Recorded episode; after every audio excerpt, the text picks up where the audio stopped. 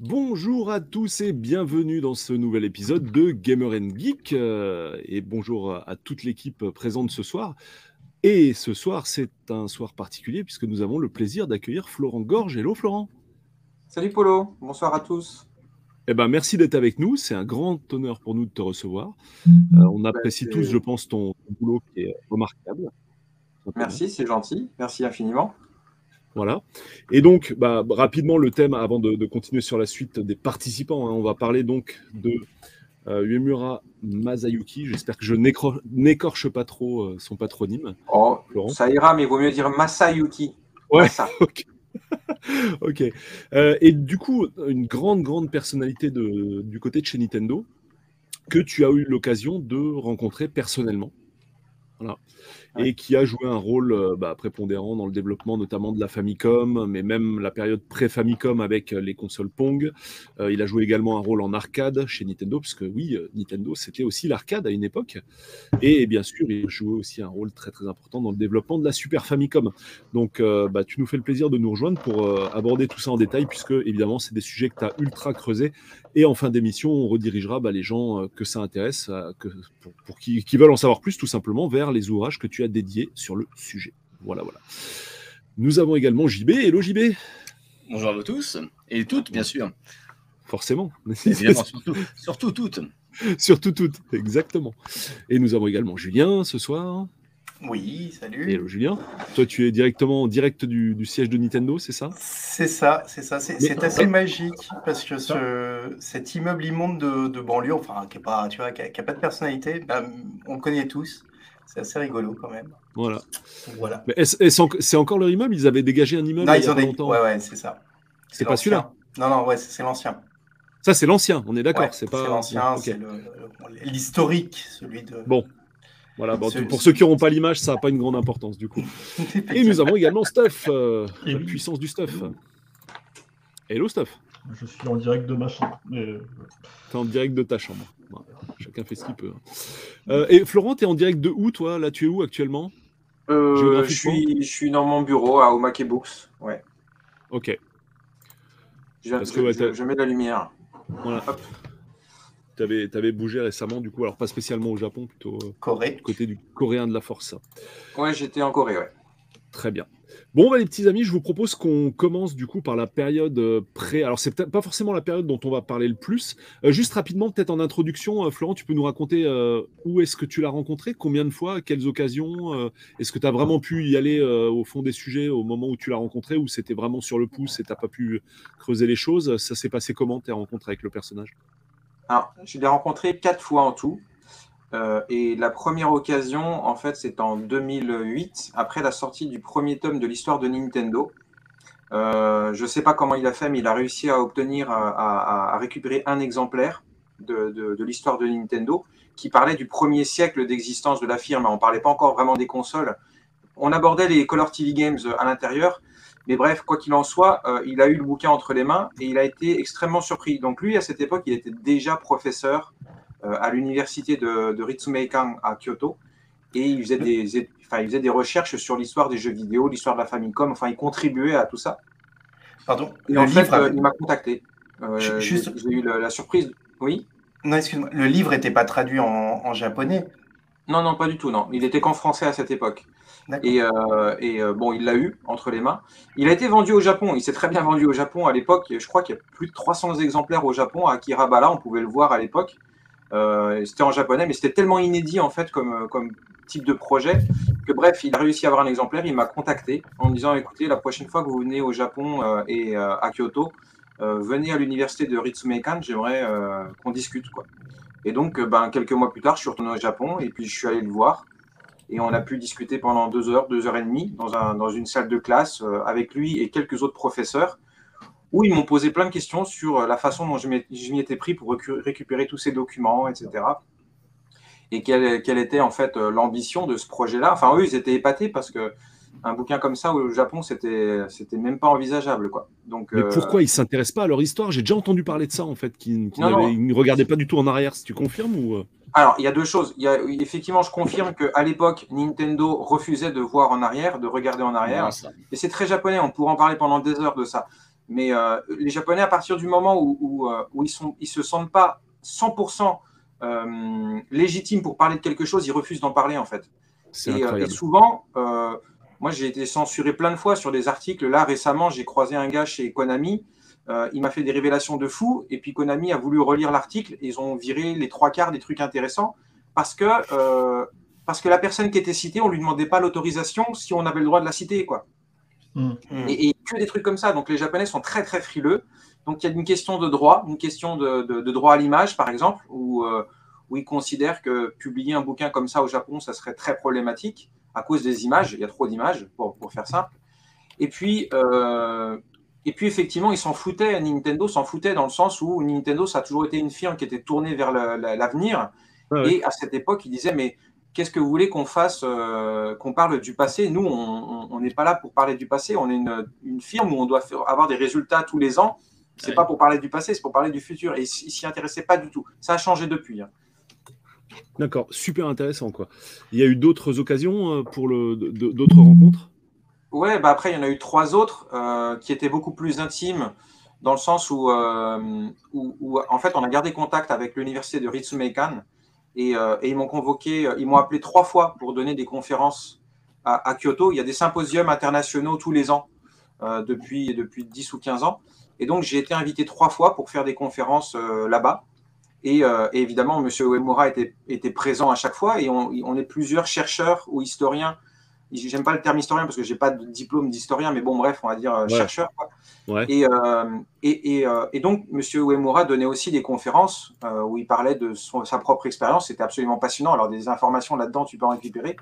Et puis surtout, en fait, enfin, vous savez comment ça se passe, mais ça, reste quand même quelque chose d'assez intimiste. hein. C'est des, des symposiums universitaires. Et donc, une fois que la journée est terminée, on va tous boire un coup ensemble, en fait.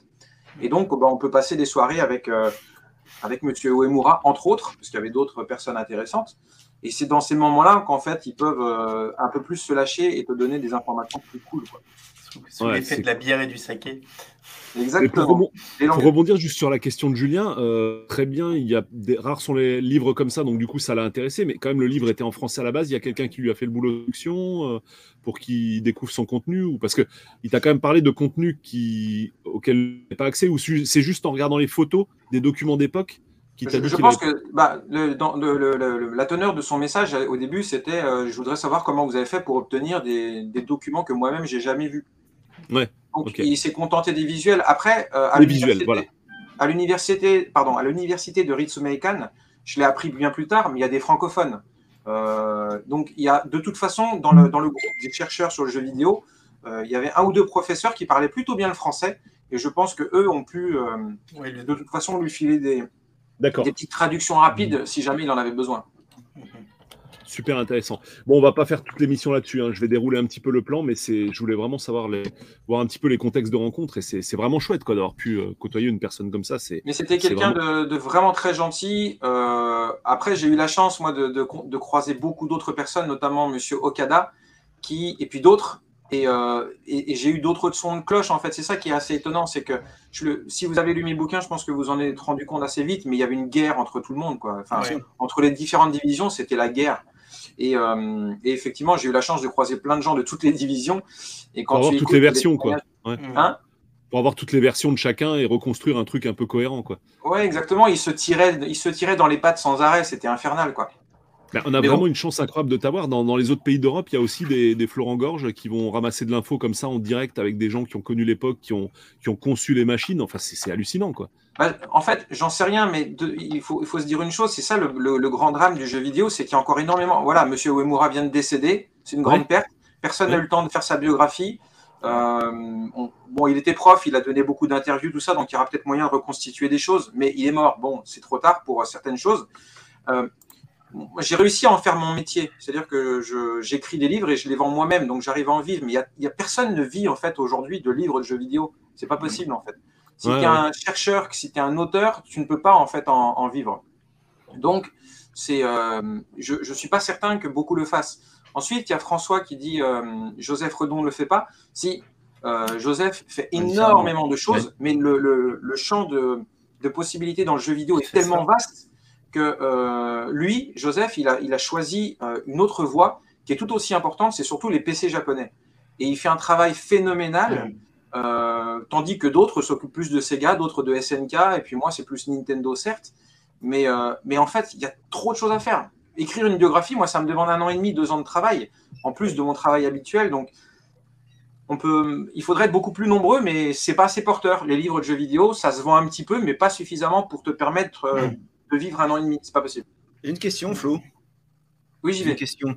Euh, Uemura, il était connu au Japon, véritablement connu, parce que je pense que comme là, les, morts, donc tout le monde en fait un peu les choux gras, euh, jeuxvideo.com, tout, beaucoup de sites et beaucoup de blogs et euh, Twitter et autres. Donc je pense qu'il y a beaucoup de personnes qui découvrent ce monsieur aujourd'hui, en fait, son existence, en France du moins. Est-ce qu'au Japon, euh, c'était quelqu'un de connu véritablement ou que- quelqu'un un peu de l'ombre, euh, parce que c'était jamais que quel- quelqu'un qui a évidemment énormément œuvré pour Nintendo, comme il y a énormément de gens de talent de l'ombre, ça c'est certain. Mais est-ce qu'au Japon, il avait peut-être une plus grande renommée, évidemment, certainement, mais ou pas du tout? Alors, il était connu auprès des journalistes euh, Ah de la presse spécialisée, parce que c'est lui qui faisait les conférences de presse quand il y avait une nouvelle console qui était présentée.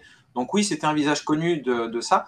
Mais euh, les lecteurs, eux, Les joueurs, ne ouais, savaient non, pas du tout qui c'était. Les gamers, ils ne savaient pas du tout qui c'était. Mais c'est très japonais. Nintendo les mettait jamais en avant. Ça, c'est quelque chose... je- ça, il faut lui rendre hommage à Monsieur Iwata, parce que c'est Iwata qui a changé ça. Absolument. Euh, Ah oui. en 2003, c'est là que M. Uemura a commencé à se faire connaître du grand public. 2003, c'est les 20 ans de la Famicom. Hmm. Et les 20 ans de la Famicom, ça a été un événement au Japon, un, vrai, un véritable événement. Et c'est là qu'en fait, M. Uemura, il est, il, est, il est apparu à la télé, on l'a vu, il était déjà à la retraite. hein. Il partait l'année suivante, mais bon, il était euh, en semi-retraite. Et c'est vraiment à partir de 2003 qu'il a commencé à se faire connaître. Après, si tu vas dans la rue et que tu dis, vous connaissez monsieur, euh, en montrant une photo, il y en a quand même beaucoup qui vont dire non, je ne sais pas qui c'est. Si c'est un sûr. gamer, il pourra te dire oui, c'est monsieur Uemura. Ouais, d'accord. Hmm. C'était pas non plus une star reconnue partout. Quoi. Ouais, c'est pas Miyamoto, quoi. Voilà, c'est pas- exactement. Oui, Miyamoto, je pense, bah, Miyamoto, ça reste le plus connu indéniablement. Oui. En japonais. oui. Avec, avec deux, trois autres, hein. il y a évidemment, il y, a- il y avait euh, Sugiyama Koichi, qui, qui est décédé aussi il n'y a pas très longtemps. Euh, lui, il était très connu parce qu'il était médiatiquement assez, assez exposé. Et il appartenait à aucune société en réalité. Il était indépendant, il était musicien, c'était le musicien des Dragon Quest, c'était un chef d'orchestre connu. Et donc, euh, voilà, parmi les gens qui font du jeu vidéo, euh, il y a lui et il y a aussi Shigesato Itoi, Ouais. euh, le, le père de Mother. Mais lui, il est, à la base, il n'est pas vraiment un créateur de jeux vidéo. Mais voilà, les, les trois plus grosses figures connues, je pense que c'était ces trois-là. Et après, il y a Miyamoto qui arrive derrière. Ok. Bon, je, rapide, dé- je, je déroule rapidement le plan. Euh, J'avais commencé un petit peu, donc euh, pré, période pré-Famicom, Famicom. La Super Famicom et euh, bah, ses plus grandes réussites et échecs. Et puis après, bah, on passera à tes lectures. Je sais pas si on va tout réussir à caser dans l'heure. On s'est fixé cet objectif très compliqué. Mais euh, bah, essayons. Alors, effectivement, euh, Florence, sur la partie pré- pré-Famicom, là, pour le coup, on va, enfin, on va y passer 5 minutes, quoi, 5-10 minutes, grand max, quoi. Mais euh, oui, oui, je sais, c'est compliqué. Non, mais je pense que c'est surtout. Enfin, bien sûr, c'est mais- super important. Il n'y aurait pas ça sans ça. hein. D'ailleurs, Florent, tu l'expliques dans ta vidéo. Euh, mais je pense, je préfère en fait qu'on explique les, les raisons qui ont lancé la Famicom qui sont dues à l'arcade dans le chapitre de la Famicom. Tu vois ce que je veux dire? D'accord. Ouais, si euh, parce ouais. que tu en parlais dans ta vidéo. Mais donc, en gros, voilà, on va donc commençons par les consoles Pong et les arcades, donc les fameux TV Game 6. euh, Enfin, il y en avait d'autres, hein, euh, et, les, et les machines d'arcade. Donc, quel était son bah, En fait, au- aussi, comment il est rentré chez Nintendo à la base Si tu Mm. peux nous, nous expliquer brièvement. Donc, t'en parles dans ta vidéo, mais mais euh, Alors, comment ça s'est fait en fait Oui, c'est assez intéressant. C'est, euh, il, est, il, est, euh, il était à l'époque euh, représentant commercial chez Sharp, qui est une société de composants à la base de composants électroniques. Et, et donc, il démarchait des sociétés dans la région du Kansai. Le Kansai, c'est toute la région Osaka, Kyoto, Kobe. Et, et il s'est retrouvé un jour chez Nintendo à vendre des cellules photovoltaïques. Et, finalement, il s'est retrouvé en réunion avec plusieurs euh, créatifs de chez Nintendo, dont Gunpei Yokoi. Et puis le courant est bien passé. Et puis Gunpei Yokoi a eu des idées avec, euh, avec, ces fameuses cellules photovoltaïques. Il s'est posé la question comment est-ce qu'on pourrait utiliser ces, ces petites piles euh, pour, pour les implémenter dans des jouets originaux? Et donc, ça a donné naissance aux, aux fameux pistolets optoélectroniques euh, qui donneront ensuite naissance à Duck Hunt, aux, aux- aux fameux, enfin bref, aux zappers et compagnie. Mais le Tout premier ça pistolet qu'ils ont sorti, que tu montres dans la vidéo, il est indépendant en fait. C'est avant la Famicom en fait. C'est un, Ouais. c'est un jouet en Oui. fait. Oui, alors, il, il est débauché en 71 et, euh, et le jouet euh, débarque en 71 aussi, si j'ai bonne mémoire. Bon, en fait, ça se, ça se chevauche, mais c'est une fois qu'il intègre chez c'est une fois qu'il rencontre les gens de Nintendo euh, et que Nintendo, euh, ensuite, une fois qu'ils ont accepté en disant mais c'est intéressant votre, produit, euh, là il y a des contacts qui se créent et clairement il y a beaucoup d'échanges qui se font entre Sharp et, euh, Nintendo. Et, c'est là que le courant passe bien. Et je crois que Monsieur Uemura euh, s'est dit, bah, ils, ont l'air cool chez Nintendo. Et donc, il a demandé en fait à, intégrer Nintendo et il a quitté Sharp. Et il s'est retrouvé. Il était électronicien, donc il avait des compétences en électronique qui faisaient quand même pas mal défaut à Yokoi. Yokoi n'était pas bon en électronique. Il avait des connaissances, mais elles n'étaient pas du tout à jour. Et lui, c'était plutôt un mécanicien, un bricoleur. Et donc, il avait besoin de gens compétents en électronique. Et, euh, et euh, Uemura, il tombait à pic. Ouais. Mais Donc on, on comprenne bien ceux qui n'ont pas l'image, et de toute façon, même ceux qui ont l'image ne le voient pas parce qu'on ne présente pas de visuel de- d'illustration. Euh, donc c'est un pistolet qui ressemble à celui de la Famicom, qui ne ressemble pas au nôtre. Ouais, et vendu avec un- des bouteilles, et fait. quand tu tirais au milieu de la bouteille, la bouteille sautait en fait. Enfin, elle Mm, éclatait, il y avait un ressort qui la faisait, qui la faisait s'ouvrir en deux, quoi. Mais Il y avait pas beaucoup de cibles. Ils, ils ont fait, ils ont fait beaucoup de cibles. Ce qu'il faut, ce qu'il faut préciser, en fait, c'est que dans le, le revolver, enfin dans le pistolet, il y a, il y a un, un tube, enfin une lampe euh, de type stroboscopique qui, qui émet des flashs euh, très rapides, mais très lumineux. Ouais. Et, euh, et dans la cible, il y a donc cette fameuse cellule photovoltaïque. Et quand tu vises correctement sur la cible et que euh, la cellule détecte la lumière, alors ça déclenche un mécanisme électronique et qui donne l'impression que la cible a été touchée, alors qu'en réalité, c'est juste un petit flash. C'est génial. Franchement, l'idée j'aimerais trop voir ce truc en vrai, quoi. C'est incroyable. Et j'ai- Et j'ai- aujourd'hui j'ai- encore, l'effet est super intéressant. J'ai vu Flo, tu me dis si je me plante, euh, j'avais vu que, que Nintendo avait acheté un bowling, euh, je crois courant 70, 73 peut-être dans ces années-là, pour installer les, les fameuses carabines après. euh, Hum. Voilà, et que- que- que- que- qui vont même fournir le, finalement la, la- la fabrication de la carabine à Maniavox, qui, Mm. qui était incapable de faire ça euh, pour sa console. Quoi. Donc, euh, Ah, ouais, alors tout ça, effectivement, c'est lié, tu fais bien le dire. En plus, ça a, beaucoup, ça a un lien avec euh, Monsieur Uemura directement, puisque c'est lui qui a géré tout ça. Euh, je- ce qu'il faut savoir, c'est qu'après, en 73, Yokoi et Uemura vont travailler sur un projet gigantesque qui va malheureusement faire un flop, mais qui a, qui a fait perdre énormément de sous à Nintendo. C'est que Nintendo va créer, vu, que le, vu le succès de ces fameux jouets, euh, Nintendo va euh, acheter des salles de bowling ça. euh, qui, qui sont plus vraiment à la mode à cette époque au Japon. Et ils vont créer des salles de ball trap virtuelles. Et donc, ils reprennent la technologie de leurs jouets, mais pour, avec évidemment en upscale, quoi. Ils vont développer ça de façon beaucoup plus importante. Et ils vont créer des simulateurs laser de ball trap et qui vont cartonner. Ça va être un gros, gros succès pendant les premiers mois. Euh, et Monsieur Uemura va travailler sur le projet. Et c'est enfin, c'est génial. Tu, enfin, il faut s'imaginer, on, on est en 73 et tu tires à distance à 15-20 mètres euh, sur des cibles qui bougent euh, par le biais de, bah, de, bah, de projecteurs, hein, en fait, tout simplement. Et ça, ça va très très bien marcher au début. Bon, ça va s'effondrer très vite pour plein de raisons, mais si on commence à détailler, on s'en sortira pas. Et puis, De toute façon, on s'en sortira JB, c'était quoi le. Ah oui, pour Maniavox. Oui, pour Maniavox, Mm. oui. Ouais, bah, crois- Nintendo je- était. Voilà, c'est parce que Maniavox, c'était le- le à faire. Donc, euh, Tout à fait. Nintendo euh, avait des brevets euh, suite aux- à ces fameux pistolets optoélectroniques. Et euh, Ralph Baer, euh, quand il développait la, bla- la, la Brand Box, euh, voulait aussi euh, jouer avec une cible sur un écran. Et quand il s'est renseigné, il, a, il a très vite réalisé que Nintendo dé- détenait un brevet qui l'intéressait lui. Et donc, il a contacté euh, Nintendo pour développer le, gun en fait de l'Odyssée.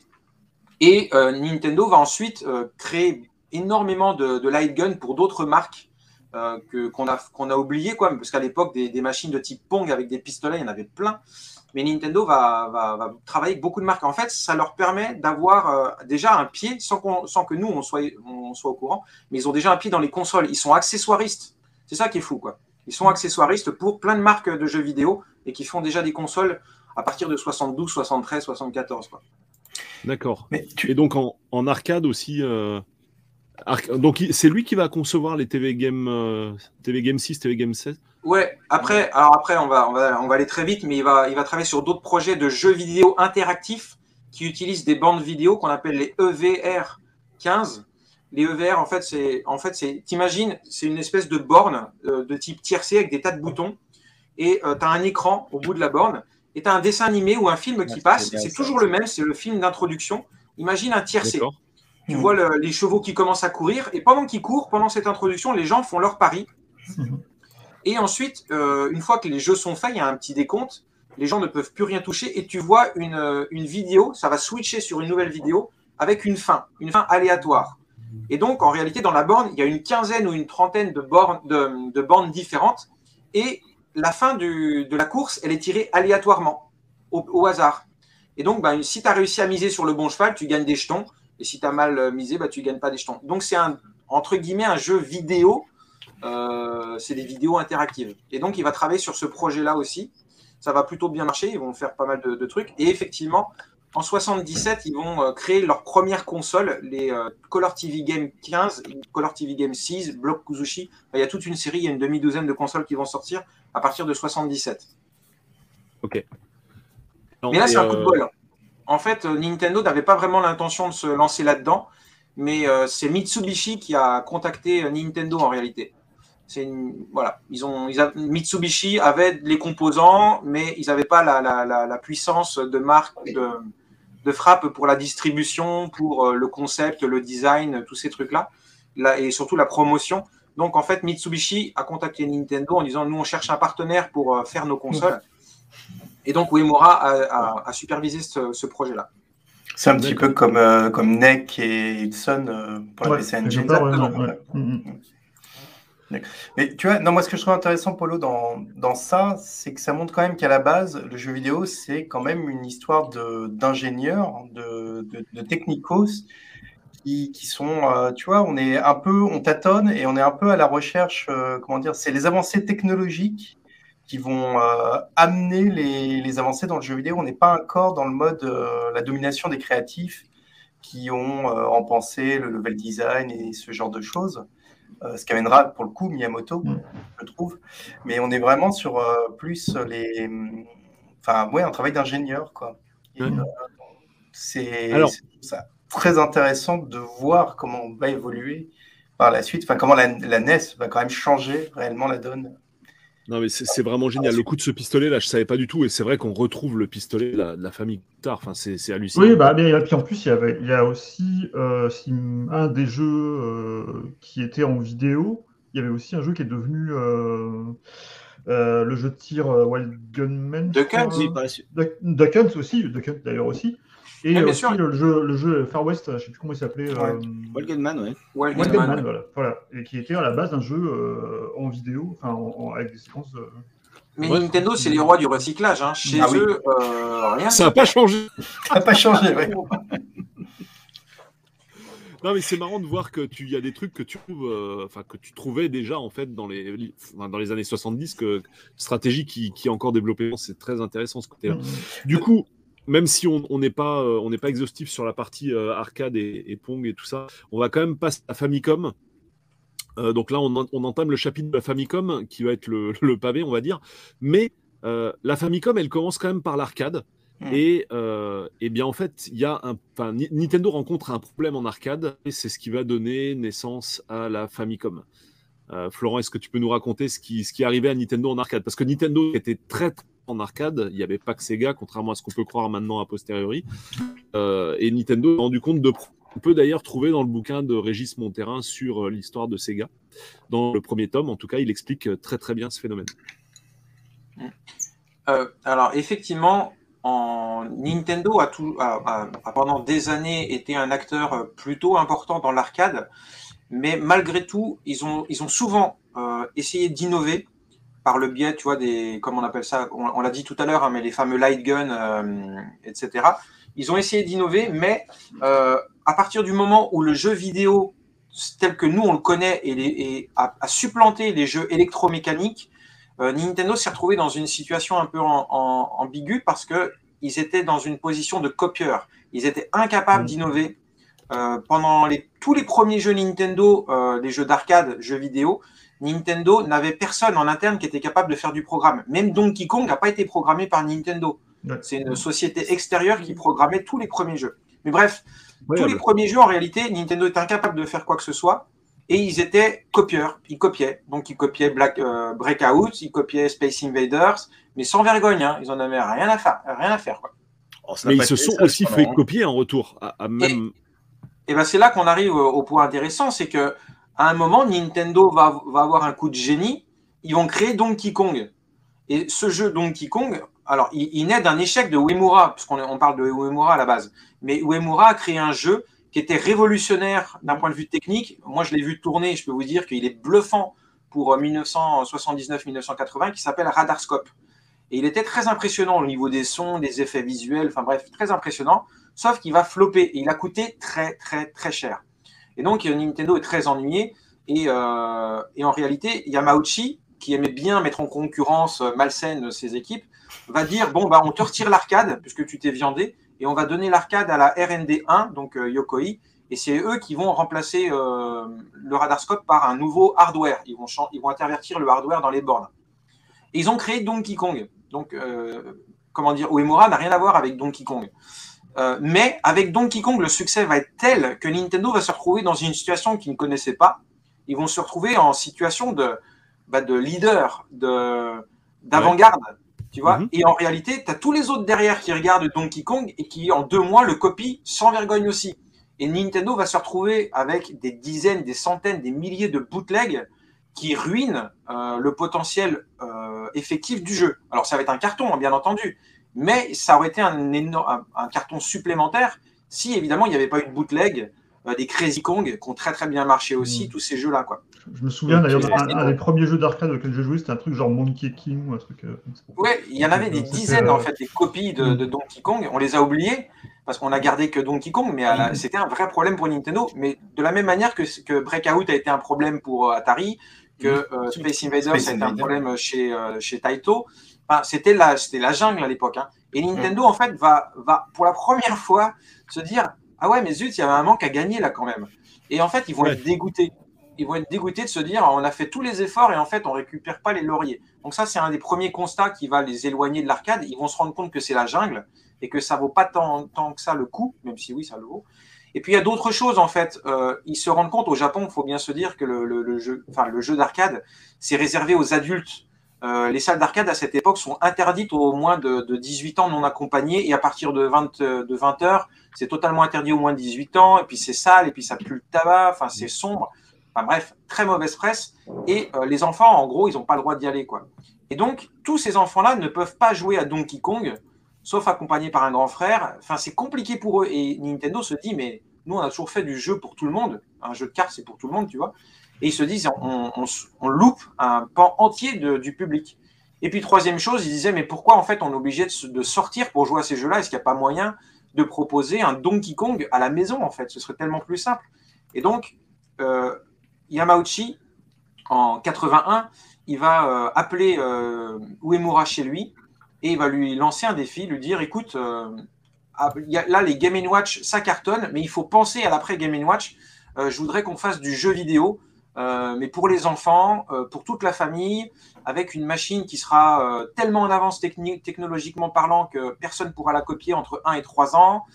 tu dois faire tourner Donkey Kong dessus et ça doit coûter moins de 10 000 yens. Donc en gros, Sachant que Donkey Kong, il coûtait. À prix, constant, mais c'est 110, 120 balles, quoi. Ça, mm. ça vaut rien, quoi. Sachant que la, bande de Donkey Kong, elle, elle coûtait cher. Euh, on a des documents qui, qui, qui, donnent le prix de vente de la borne, mais la borne, elle coûtait très très cher. Mais le hardware en tant que tel, déjà, le hardware, il coûtait peut-être 70 000, 80 000 yens, peut-être mm. au moins 6 ou 7, voire 8 fois plus. Je pourrais pas te donner de vrais chiffres, mais mm. ceux qui connaissent un peu les prix de l'arcade, et, des, euh, et au moins des plaques, des PCB, euh, ils, pourront, ils pourront te confirmer qu'à l'époque, ne serait-ce que la plaque, c'était déjà 70 000, 80 000, 100 000 yens. Ça dépend des plaques, évidemment. Tu parlais, tu parlais de, de l'image associée à l'arcade. Est-ce que tu ne penses pas qu'il y avait aussi la, la volonté chez Nintendo d'essayer définitivement de pouvoir rompre avec l'image un peu sulfureuse que, que, Nintendo a, a traîné pendant, pendant longtemps, du fait que bah, les jeux de cartes aussi étaient associés euh, à une image un peu sulfureuse, et que euh, il y avait, ça faisait déjà longtemps que Nintendo avait entamé ce chemin pour, euh, pour avoir une image très famille. Est-ce que ça n'a pas joué aussi à ce moment. Moi, je pense, tu as, parfaitement raison, parce que ça, ça a toujours été le fer de lance de Yamauchi. Euh, le premier truc qu'il a, qu'il a voulu faire quand il est euh, devenu président de, de la firme Nintendo, c'est euh, humaniser les jeux, les jeux, de cartes, en fait. C'est les, les, rendre accessibles à tous. Parce que, comme tu le disais justement, Julien, à cette époque, les Hanafuda, c'était surtout des jeux pour les, les hommes qui fumaient, qui buvaient. Ça, s'utilisait dans les tripots pour parier de l'argent quand bien même c'était encore parfois totalement interdit. Donc c'était dans les quartiers un peu louches, gérés par des yakuza. Enfin, l'image de, des jeux de cartes en dehors du jour de l'an où traditionnellement les familles jouent au, Hanafuda, etc. En dehors de cette petite période bien précise, ça avait une très mauvaise image. Et Yamauchi, il en a souffert, il le dit dans plusieurs interviews, quand il était gamin, il était, euh, il était traité de fils de pègre, quoi. Et, euh, et, ça, il en souffrait beaucoup. Et donc, quand il s'est retrouvé à la tête de ça, de Nintendo, il a voulu rendre les jeux vidéo, euh, pardon, les jeux de cartes, comment dire, enfin, il voulait dédiaboliser tout ça. Et donc, il a créé des jeux de cartes pour enfants en achetant la licence Disney, ce qui était révolutionnaire à l'époque. Hein. Euh, et, effectivement, il a réussi son pari. Les jeux de cartes étaient accessibles à tous et l'image s'est considérablement améliorée. Et tu as raison de le dire, en fait. Je pense que l'arcade avait tellement mauvaise presse que Nintendo faisait du jouet aussi à cette époque. Ils vendaient des jouets pour les enfants, ils vendaient des jeux de cartes pour les enfants, et peut-être que le fait d'être associé à, cet univers du jeu euh, d'arcade, peut-être que ça dérangeait aussi euh, Yamauchi. C'est probable. Mais là, c'est une, bonne, question, mais j'en sais rien en fait. Mais c'est probable, oui. Donc du coup, l'idée part de là. Et euh, comment justement ils vont réussir à relever ce défi financier incroyable? Quels sont tous les leviers sur lesquels Yamauchi va agir pour. Euh, non, parce que ça, c'est incroyable. J'ai regardé ta vie juste avant et c'est ouf. Quoi. Mais moi, je t'invite plutôt à lire mon bouquin parce qu'il y en a. C'est expliqué sur 70 pages. En fait, la, manière dont ils vont réussir à, relever à ce défi est effectivement complètement dingue. Mais euh, en fait, Nintendo va partir d'un bloc et ils vont, euh, ils vont raboter tout ce qu'ils pourront. tous les prix, ils vont essayer de les raboter au maximum et euh, pour obtenir que l'essence euh, de ce qu'ils veulent. Donc toutes les petites options qui sont euh, qui paraissaient logiques à cette époque, avoir un joystick par exemple, ils se sont dit oui un joystick, ok c'est cool. L'Atari 2600 l'avait, la ColecoVision avait, enfin toutes les consoles avaient un joystick. Les bornes d'arcade c'était des joysticks. Eux ils vont faire un, joypad avec une croix directionnelle. Moi, cher, ça pour des raisons de À l'époque, c'est débile. Hein pour des raisons de coût, parce que c'est cher, quoi, aussi. Exactement. Enfin, pour plusieurs raisons, mais notamment la raison du coût parce que euh, un, pad, tiens, j'ai un truc là juste en face de moi, mais ça, ça coûte moins cher qu'un joystick, hein, on sera d'accord. Hein, en, ah bah, matière de. Puis surtout, ils les produisaient déjà. Oui, c'était leur concept. Hmm. Bah, oui, c'était leur concept. Ils, étaient détenteurs du brevet. Et donc, euh, pour eux, c'était euh, c'était logique de, de, procéder comme ça. Et puis, il y a une deuxième raison pour le joystick, c'est parce que, culturellement parlant, les Japonais, à cette époque, ils vivaient beaucoup sur les tatamis encore, dans les, dans les maisons, dans les foyers c'était encore des tables basses, les gens mangeaient sur des coussins, euh, sur table basse, etc. Donc la console, elle allait logiquement, comme la, les Color TV Games, traîner par terre. Mhm. Et ils avaient peur euh, que qu'en fait une grand-mère ou un grand-père fasse pas gaffe et qui marche sur un, un joypad, un joystick, pardon. Et là, non seulement ça fait mal, deux, tu le casses.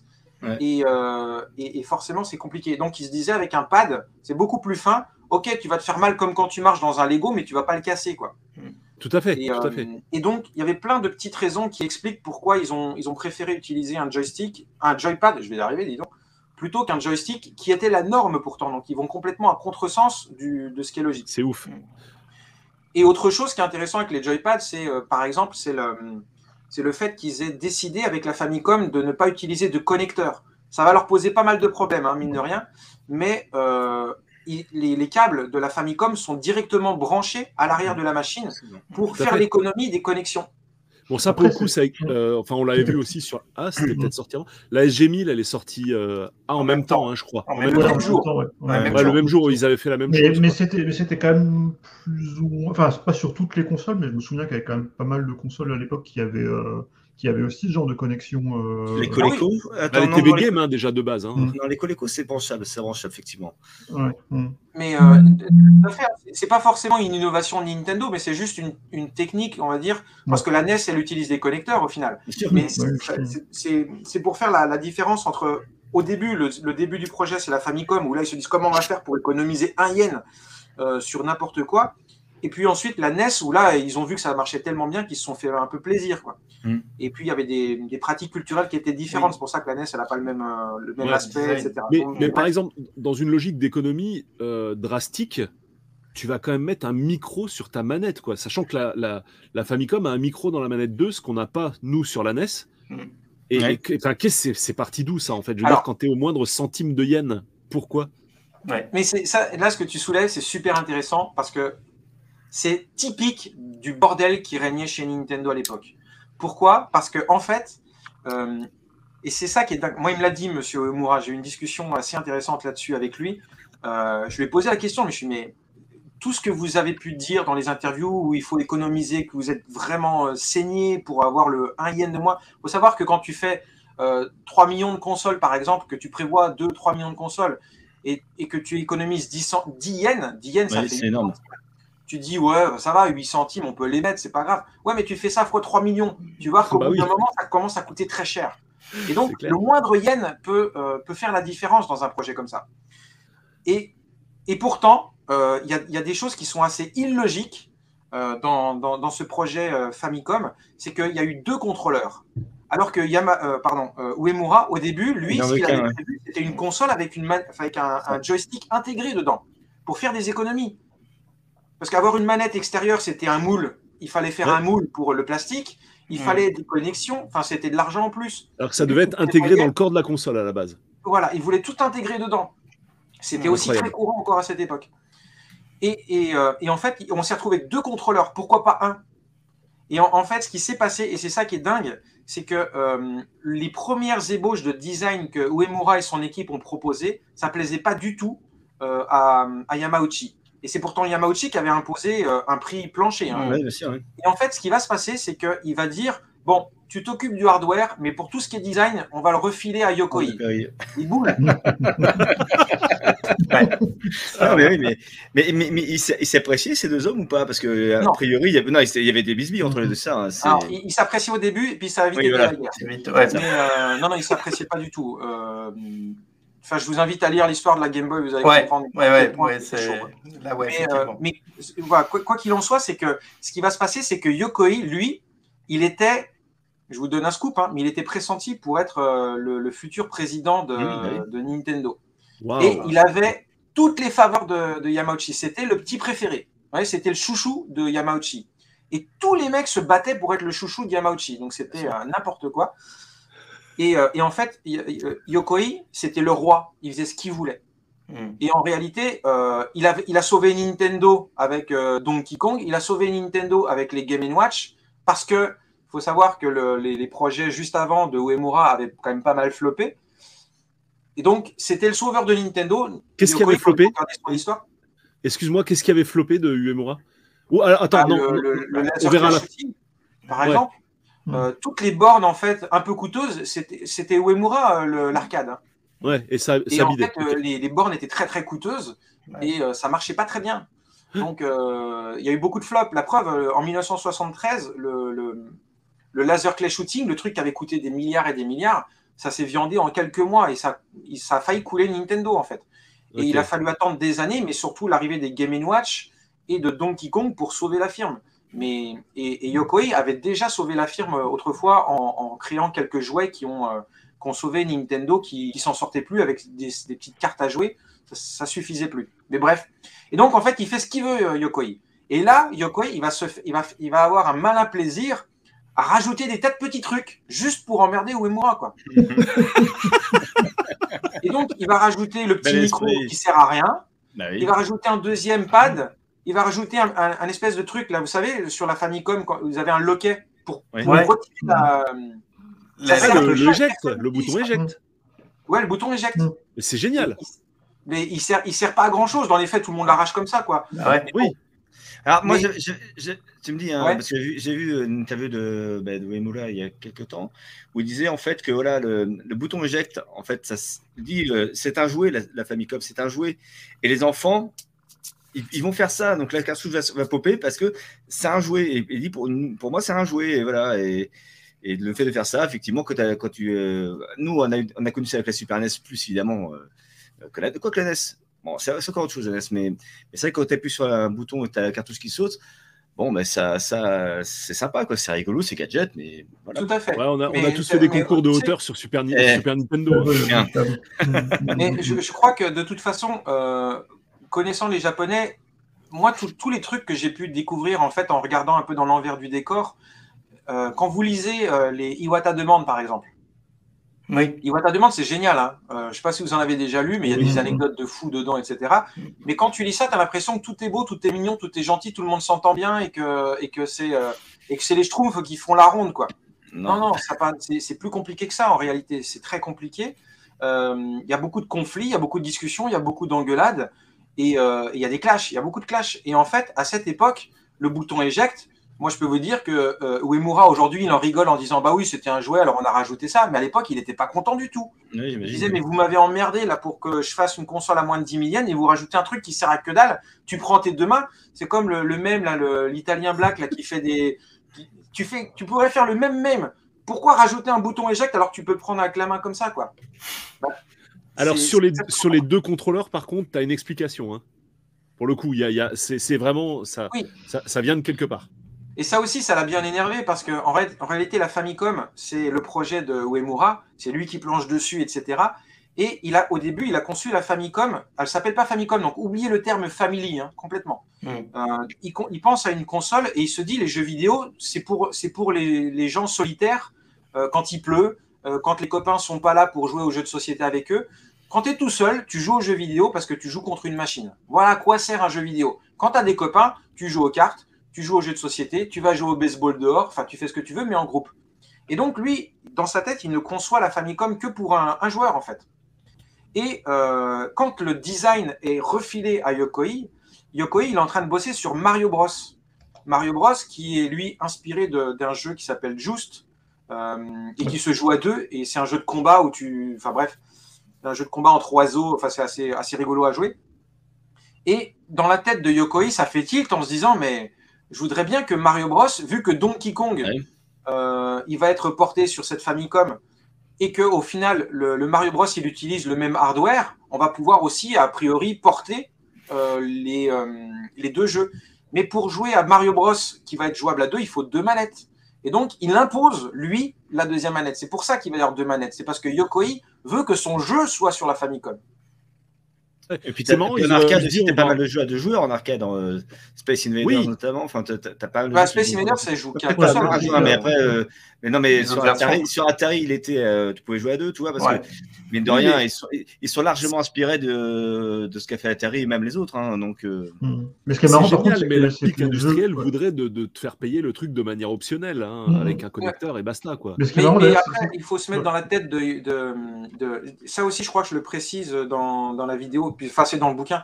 Mais ça, ça fait partie des discussions que j'ai eues euh, avec euh, Uemura pendant, pendant les soirées.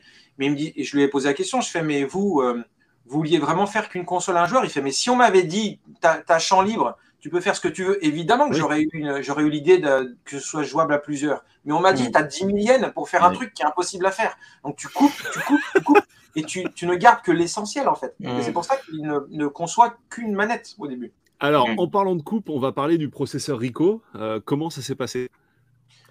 Euh, bah, euh, il y a effectivement le nerf de la guerre, ça reste quand même le processeur. Parce qu'il il faut se rappeler que Yamauchi, le président de Nintendo, voulait que sa console soit tellement en avance technologiquement qu'elle ne puisse pas être copiée tout de suite. Et donc ça, ça va être un sacré défi. Ils ont besoin d'un processeur qui sera très puissant. Et surtout, pas cher.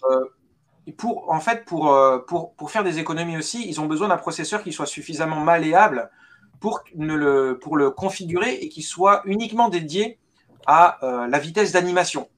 En gros, à l'époque, les consoles, je ne suis pas vraiment technicien, là je pense qu'il y a beaucoup de gens qui le savent, mais en gros, les consoles de l'époque, c'était des processeurs d'ordinateurs de, de, la de, la génération précédente et ils faisaient des jeux avec, mais c'était lent. Enfin, là, il n'y avait pas de scrolling ou alors c'était ultra saccadé.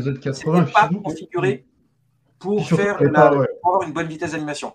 Surtout, tu n'avais pas de processeur vraiment graphique pour faire des, euh, du scrolling hardware ou des choses comme ça. C'est notamment la grosse différence entre la SG1000 et la, et la Famicom, c'est que la Famicom peut faire du scrolling hardware, ce qui va mm. très rapidement handicaper la.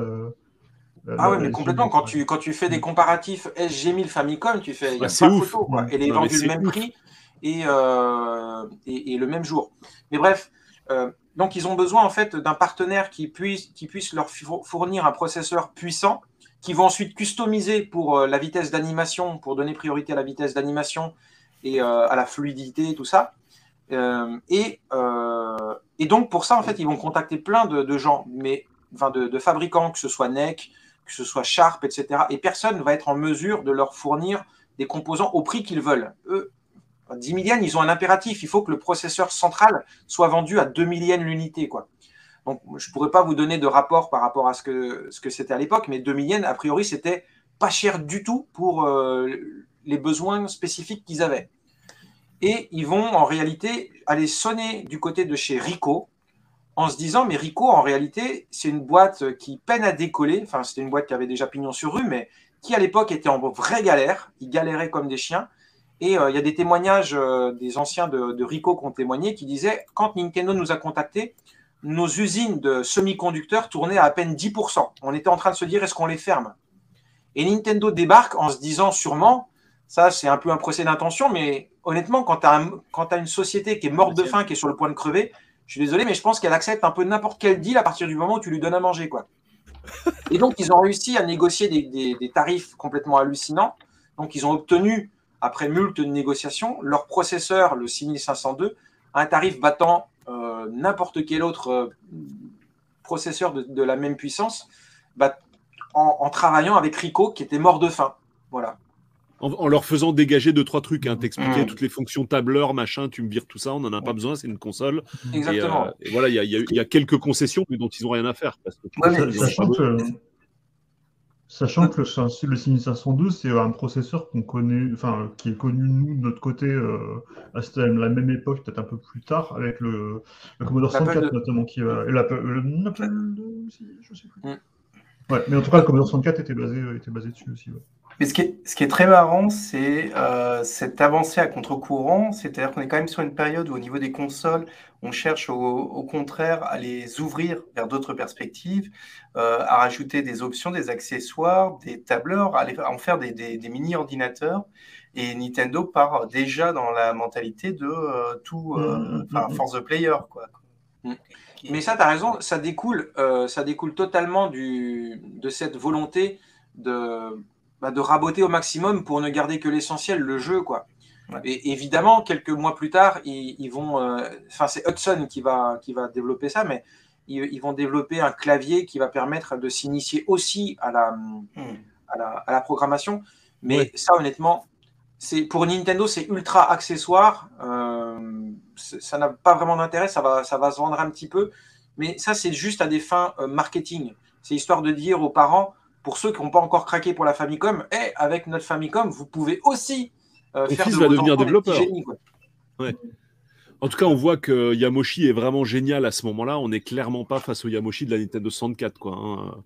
Enfin bon, ça on pourra en parler des heures aussi, j'imagine, mais on voit que là, il est dans le coup encore à ce moment-là, très clairement. Yamoshi, oui, il est... plutôt génial. Plus, ouais, plus c'est un tyran à bien des égards, mais hmm. il est plutôt hmm. génial. Après, sur la fin, je suis moins convaincu, mais bon, ça, c'est encore un autre sujet. Mais euh, du coup, euh, l'objectif, est-ce qu'il est tenu en fait? Donc, tu disais quel était l'objectif euh, en, nombre de yens pour la machine Enfin, quel est le finalement combien ils vont avoir par rapport à l'objectif qui s'était fixé? En coût par machine À la base, ils avaient prévu donc de ne pas dépasser les 10 000 yens. Ouais. et au final, alors je crois que dans ma vidéo, j'ai mis 12 800 yens. Mais je me suis trompé en fait quand j'ai fait quand j'ai enregistré ma vidéo, je parlais euh, sans m'arrêter. J'ai confondu avec le prix de la Game Boy. La Game Boy, elle était à 12 800, mais la Famicom, elle était à 14 800. Donc ils ont quand même explosé leur prix euh, de 10 000 et en, réalité, elle était vendue 14 800. Voilà. D'accord. Mais euh, finalement, Yamauchi, il a quand même validé ce prix-là, 14 800 yens, tout en sachant qu'en réalité, si elle avait été vendue à un prix décent, le prix qu'elle coûtait réellement, euh, il fallait en réalité euh, dépenser plus de 30 000 yens, donc le double. Voilà. Ah, et il y a une des techniques aussi qui est géniale, et c'est vrai que j'en parle dans la vidéo, mais euh, Nintendo va utiliser une technique assez, assez dingue de, vente. Donc on ne parle pas de vente à, perte. Juste pour bien préciser, on ne parle pas de vente à perte, on parle de, des prix auxquels ils ont réussi à négocier les composants. Quoi. Oui, oui, tout à fait. Il y a- Voilà. Je crois qu'au Japon aussi, c'est interdit la vente à perte. Quand tu disais Mais- qu'elle elle aurait dû coûter 30 000, voilà, c'est l'heure optime qui a permis de, de- de diviser par deux. C'est l'optimisation. C'est effectivement après, si peut-être si tu as l'équivalent du fisc qui se mêle là-dedans en disant mais votre console, vous la vendez à. Enfin, vendre à perte, de toute façon, c'est débile, ça n'a pas d'intérêt. Mais enfin, je veux pas dire de bêtises, donc j'en sais rien. Peut-être qu'au Japon, c'est possible, je, je sais pas. Mais euh, une, une chose est sûre, c'est que si, euh, avant de parler de, de, de la console, aurait peut-être dû coûter 30 000 yens si elle avait été vendue à son prix normal, c'est que Nintendo a aussi utilisé une technique qui est assez, qui est assez folle, c'est qu'elle a demandé à tout le monde de s'asseoir sur, son, sur leur marge. Mm. C'est-à-dire Ouais. que Nintendo, en réalité, je pense que la Famicom, elle leur coûte, elle leur coûte réellement 13 000 ou 14 000 yens, hein, j'en sais rien, je dis un chiffre à peu près approximatif, et que dans les boutiques, elle est vendue réellement ce prix-là. Et, euh, elle- Nintendo s'assoit sur sa marge, donc il ne gagne pas de sous sur le hardware, et il demande aussi aux distributeurs, aux diffuseurs et euh, aux, aux revendeurs de ne pas gagner de sous non plus. Et ça, c'est Ce fou. qui est, inédit. Ce qui est, Ouais. ce qui est inédit, alors c'est inédit dans le jeu vidéo, ça c'est sûr. Voilà, dans le jeu vidéo. Et, euh, parce que dans le, dans le jouet, ça se pratique. Mais dans le jouet, là aussi, quand tout le monde dit c'est la, c'est la technique Mattel, c'est une technique connue. Hein. Euh, Mattel ne gagne pas de sous sur les Barbie, mais il gagne des, pas sur la poupée en tant que telle, mais il gagne des sous sur les accessoires. Mais je crois que malgré tout, les revendeurs gagnent quand même des sous. Là, on demande même aux revendeurs de s'asseoir Ouais, c'est sur, leur, pareil, sur leur argent. quoi. Oui, non, non, puis ça, ça, ça se pratique pas du tout au Japon euh, à cette époque-là et pendant longtemps. Bon, c'est, ça fait pas jurisprudence euh, tout de suite parce que c'est, ça va être un point vraiment de, de, de fort mécontentement chez Sony sur le lancement de la PlayStation américaine. Quand, euh, quand le prix est balancé au Japon, euh, c'était la soupe à la grimace. hein. Ils n'ont pas du tout apprécié le côté euh, on va la On gagne vendre, pas de euh, ouais, on gagne pas de sous. Et euh, maintenant, ça s'est totalement imposé euh, dans le marché du jeu vidéo. Aucune console aujourd'hui ne marge et même les, les distribs, effectivement, gagnent. Oh là oui, elle a gagné des sous. Elle. Sauf que maintenant, ils demandent Ouais. aux revendeurs de vendre la console à prix coûtant, mais par Ouais, contre, les ça. jeux, on les vendra sur le store des maths. Hein. Bisous. Voilà. C'est- aussi pour ça, c'est aussi pour ça que la, la PSP Go a été boudée. Mais Parce que la, la PSP Go, ils gagnaient quasiment rien, les revendeurs, et en plus, on leur disait derrière, vous allez vous asseoir aussi sur les jeux, quoi. Donc, aucun intérêt, quoi. Enfin, C'est bref, clair. ça, c'est une C'est histoire vrai que- ancienne aussi, mais c'est intéressant. mais, mais, mais donc, c'est vrai que du coup, Nintendo est quand même vraiment précurseur. euh, tout ce qui entoure, en fait, la Famicom est précurseur. euh, Ils ont même inventé le, ça, quoi. en fait. C'est ouf. Pas seulement Ouais. la croix directionnelle et tout le reste, mais même la, la stratégie commerciale. C'est un truc de dingue. Un Mm. petit mot au, au niveau des optimes, Florent, tu vois d'autres trucs? Ouais, euh, il y en a plein encore, mais. euh, Le plastique rouge, la légende du, du Oui, le plastique rouge. tiens, le plastique rouge. Alors, le plastique rouge, ça a été démenti. Ah, Euh, le, ouais, le plastique rouge, moi, je m'en souviens, j'avais écrit un article sur. euh, c'était quoi C'était Retro Game ou Game Fan à l'époque. euh, où je parlais déjà de la Famicom et Uemura avait dit non c'était pas Uemura c'était Imanishi le porte-parole de Nintendo à l'époque pour les 20 ans de la Famicom et qui expliquait le plastique rouge a aussi été choisi parce que c'était le moins cher Oui. et en fait quelques années plus tard Uemura va, va contredire ça en disant non c'est pas vrai si on avait voulu faire un truc moins cher on aurait gardé la même couleur pour toute, le, pour toute la console donc euh, c'est pas vrai de dire que le rouge était moins cher et si on voilà bon bref et ils ont choisi le rouge, qui était la, ce rouge-là, qui est un rouge, ils appellent euh, Azuki en japonais. C'est un rouge euh, bordeaux, quoi. Et, euh, Ouais. et c'était la couleur préférée de, de, de Yamauchi. Et ce qui est drôle, en fait, c'est que quand les coloris ont été choisis, parce que les- c'est Yamauchi qui validait les noms, c'est Yamauchi qui validait les designs, c'est Yamauchi qui validait les couleurs, etc. Et quand euh, ils ont proposé différents croquis, etc., Yamauchi, il a sorti son paquet de cigarettes euh, et il a dit je veux cette couleur là et c'était euh, c'est une marque qui de cigarettes qui s'appelle Lark L A R K et ça existe encore. Et quand vous regardez bien en fait la, le, packaging il a la même couleur que la Famicom. Et c'était la couleur préférée de, de Yamauchi à cette époque Incroyable. Ok, donc ça vient de là, le, le fameux rouge, qui est pas spécialement sexy, mais bon, ce qui donne, euh, son- qui donne une certaine personnalité euh, singulière à la Famicom, quoi. Et la légende de la, de la couleur du paquet de cigarettes, euh, elle est vraie elle- du coup, elle serait vraie, ouais. Ce serait... ah oui, oui, là elle, est- elle Ah, est vraie ouais. elle est vraie D'accord. Ok. Et euh, Euh, qu'est-ce que je voulais dire d'autre Euh, moi, moi, je, moi, personnellement, euh, il y a beaucoup de gens qui trouvent la Famicom très chouette et tout. Moi, je la trouve moche. hein. Je fais partie Non, mais moi aussi, hein, mais je le, préfère, je la NES. Elle est, elle est pas très belle, la NES, mais je préfère la NES, en fait. Mais après, il y, a- il y a quelque chose en fait. Je sais pas. Enfin bon, là, ça dépend clairement des goûts. hein, mais Ouais, puis c'était- elle est rigolote. C'était une époque où on savait pas trop ce que c'était une belle console en fait, euh, de toute façon. Donc, euh, monde y allait un peu dans son truc. euh, Ouais, c'est pas, pas faux ce que j'ai dit. C'est la, pas la faux, première SG1000, c'est quand même pas non plus un. un- Non. Non, vraiment. En fait, euh, Stuff, ce que tu dis, c'est c'est ça qui est intéressant. Mais moi, quand, moi, je, quand tu regardes la Famicom, moi, je l'ai découverte euh, évidemment sur le tard en 97. La première fois que j'ai vu une Famicom, c'était pour mon premier séjour au Japon en 97.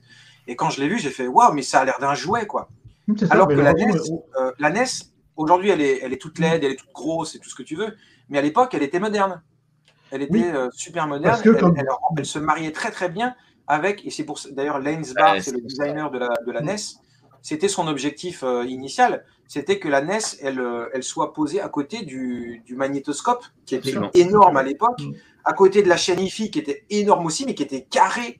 Donc tout devait être carré, quoi. Et tout ça, Et- ça vient de là, en fait. C'est de faire un objet qui soit mm. high-tech, mais avec les critères des années 80.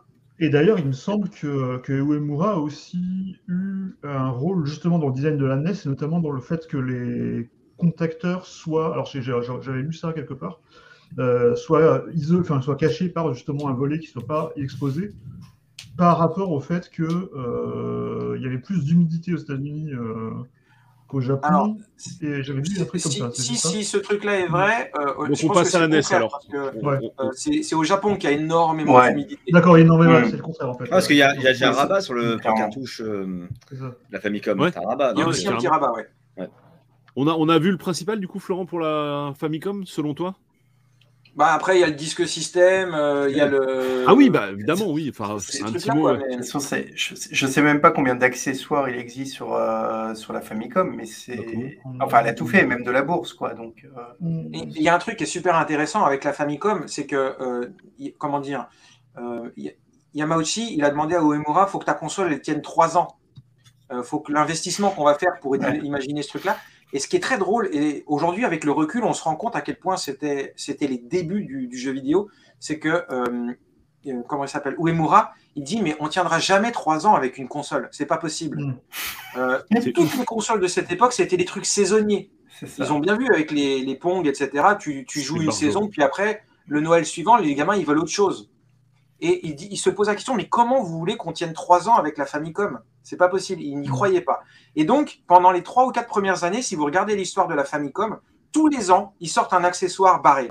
Mm. Ils vont sortir le zapper euh, l'année suivante, ils vont sortir le robot l'année suivante. Mhm. Ils vont, y a des, à chaque fois, il y, a un, il y a un accessoire où ils se disent il faut qu'on arrive à renouveler l'intérêt de la console app- en apportant une nouvelle façon de jouer.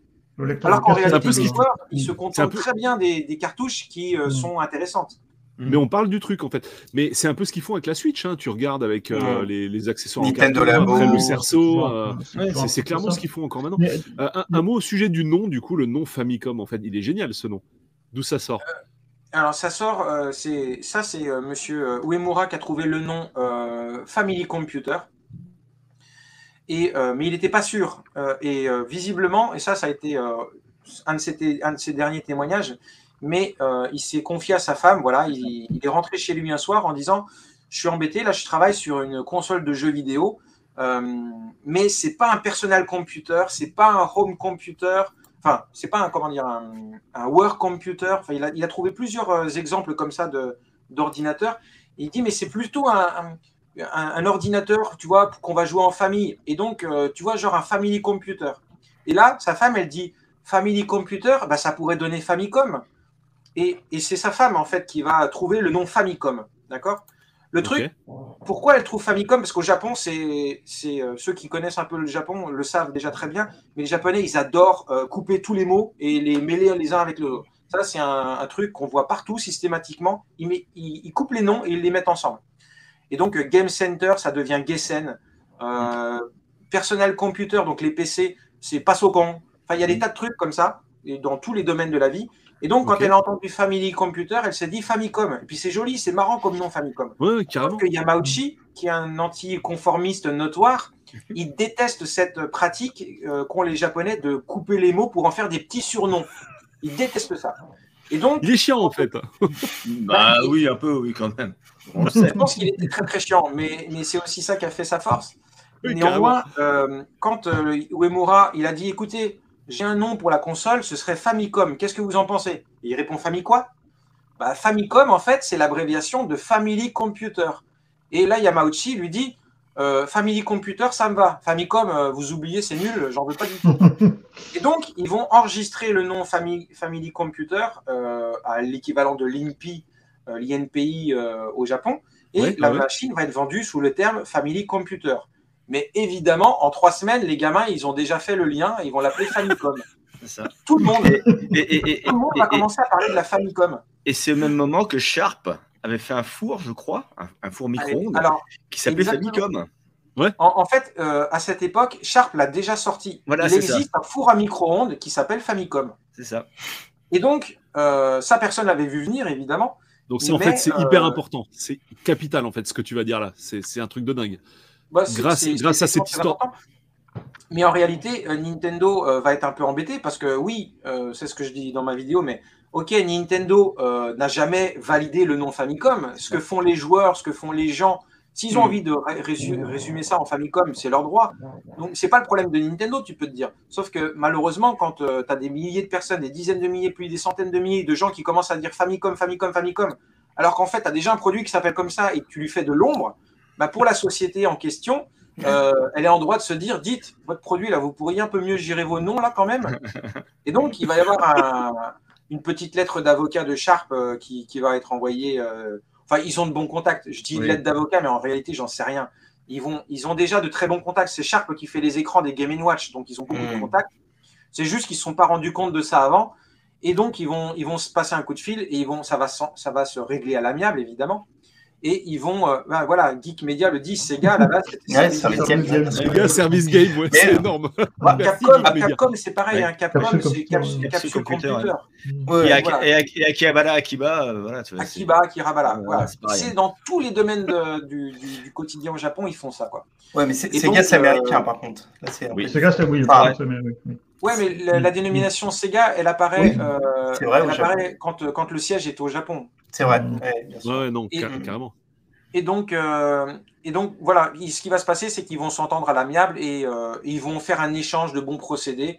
Ok, on vous cède le nom Famicom, puis en échange, vous nous laissez vendre une, une, une Famicom sous notre nom. Ils vont développer la Twin Famicom, ils vont développer mm. le téléviseur Sharp C1 ah. euh, sous la marque Sharp. C'est des Famicom, mais c'est Sharp qui va les vendre. Et du coup, là, là, par contre, on imagine qu'ils auront le droit de faire une petite marge sur les appareils. Là, ce ne sera pas, sera pas zéro marge. Oh, j'imagine que oui, euh, Sharp, eux, ils n'ont pas le choix, puisqu'ils ne font pas de logiciel. S'ils ne gagnent pas d'argent sur le hardware, ils gagnent d'argent nulle part. Quoi. Voilà, oui, je pense que les Twin Famicom, ils gagnaient des sous. Tu, tu penses que ça aurait pu jouer dans le justement dans le fameux choix de, de, Sharp pour les écrans de la Game Boy quand il y a eu tout le bisbille, euh, que, que, cette histoire soit remontée à la surface euh? On ne sait pas ce qui s'est passé.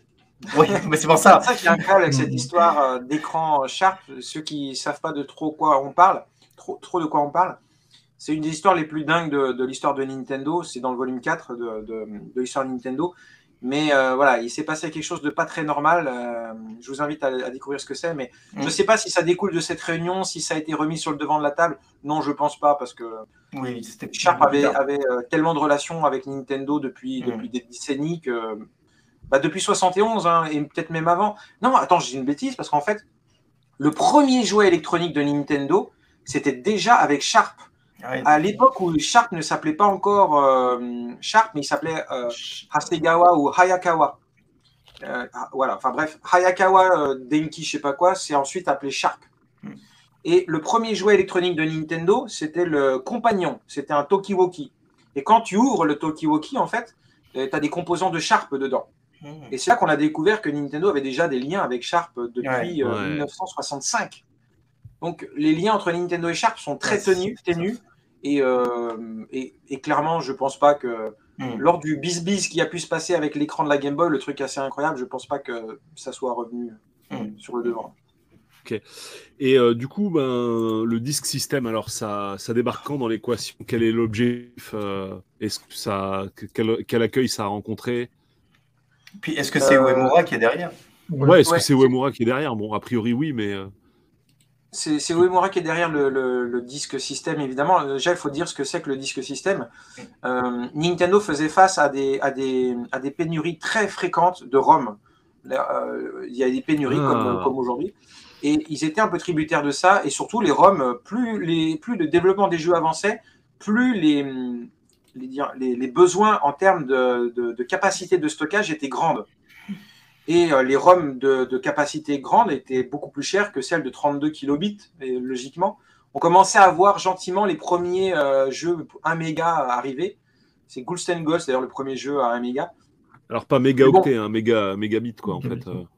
Alors, euh, je- moi, je confonds toujours mégabit, mégaoctet. Non, non, c'est pas mégaoctet, c'est mort. C'est- énorme pour l'époque. Mais Bah, c'est huit fois moins, quoi, en fait. Et ça and coûtait très très cher. Et donc Nintendo, en fait, on avait marre. Ils ont trouvé un système euh, qui était déjà utilisé dans, dans certains ordinateurs euh, et notamment chez Sharp. Euh, C'était le, c'est Sharp, ou- enfin je sais plus. C'était ce qu'on appelait le Quick Disk. Mm. C'était des disquettes, euh, pour, pour Ouais. faire simple, réinscriptibles, euh, qui avaient en, en capacité de stockage 128 kg de, de stockage. C'était quasiment quatre fois le, c'était, c'était quatre fois un, un Super Mario Bros quoi. Mm. Et donc, euh, ça, ça laissait présager de jeux gigantesques, de capacité de stockage infinie. Et surtout, tu pouvais euh, enregistrer des données, sauvegarder ta partie dedans. Et troisième innovation de ce, enfin innovation, troisième truc génial du disque système, c'est que Nintendo a, implanté dans des milliers de magasins de jouets, de jeux vidéo, des bornes de euh, téléchargement. Alors je dis ça avec des guillemets parce que c'est pas vraiment du téléchargement en ligne, etc. Mais tu pouvais en fait graver des, bornes de, gravure.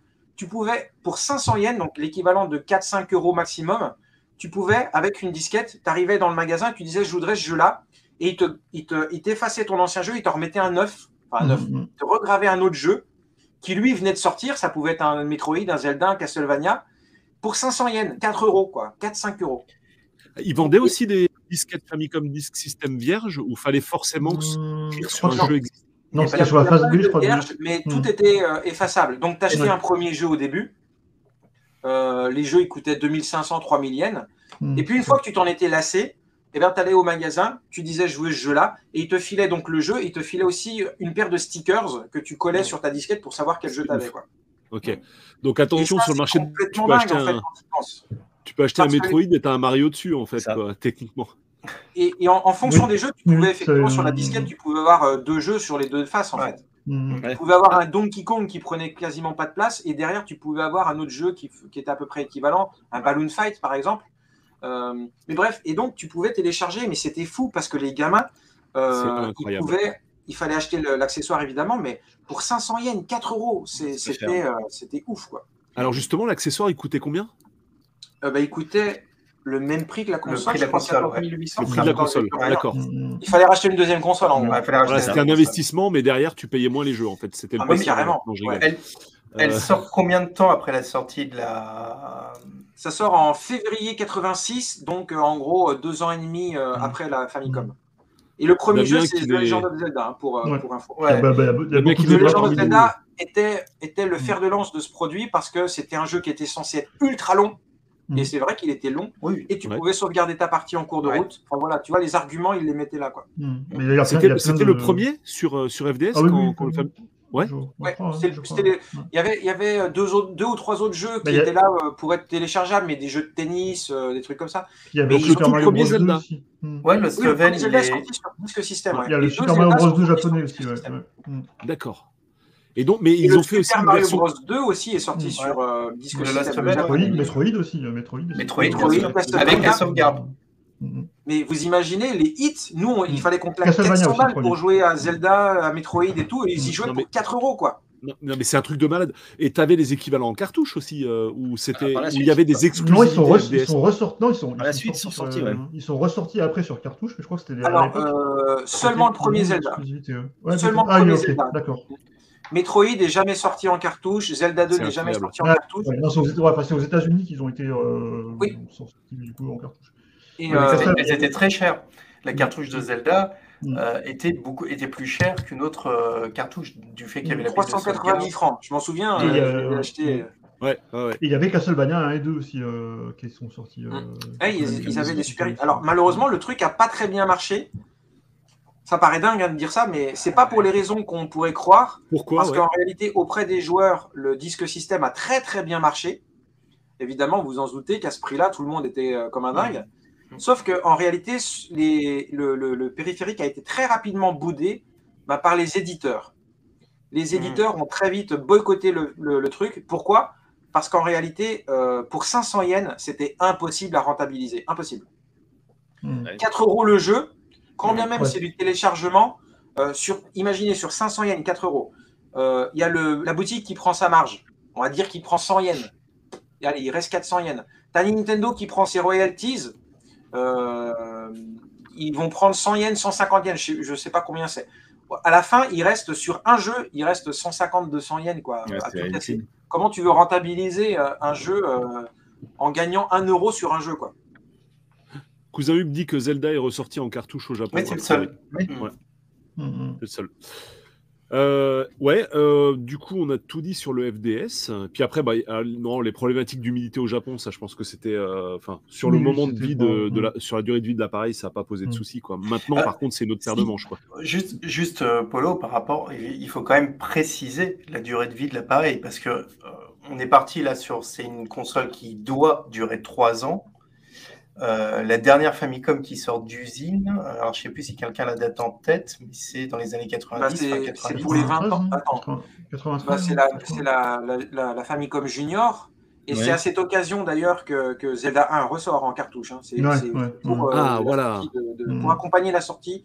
Ils ressortent Zelda 1 en cartouche.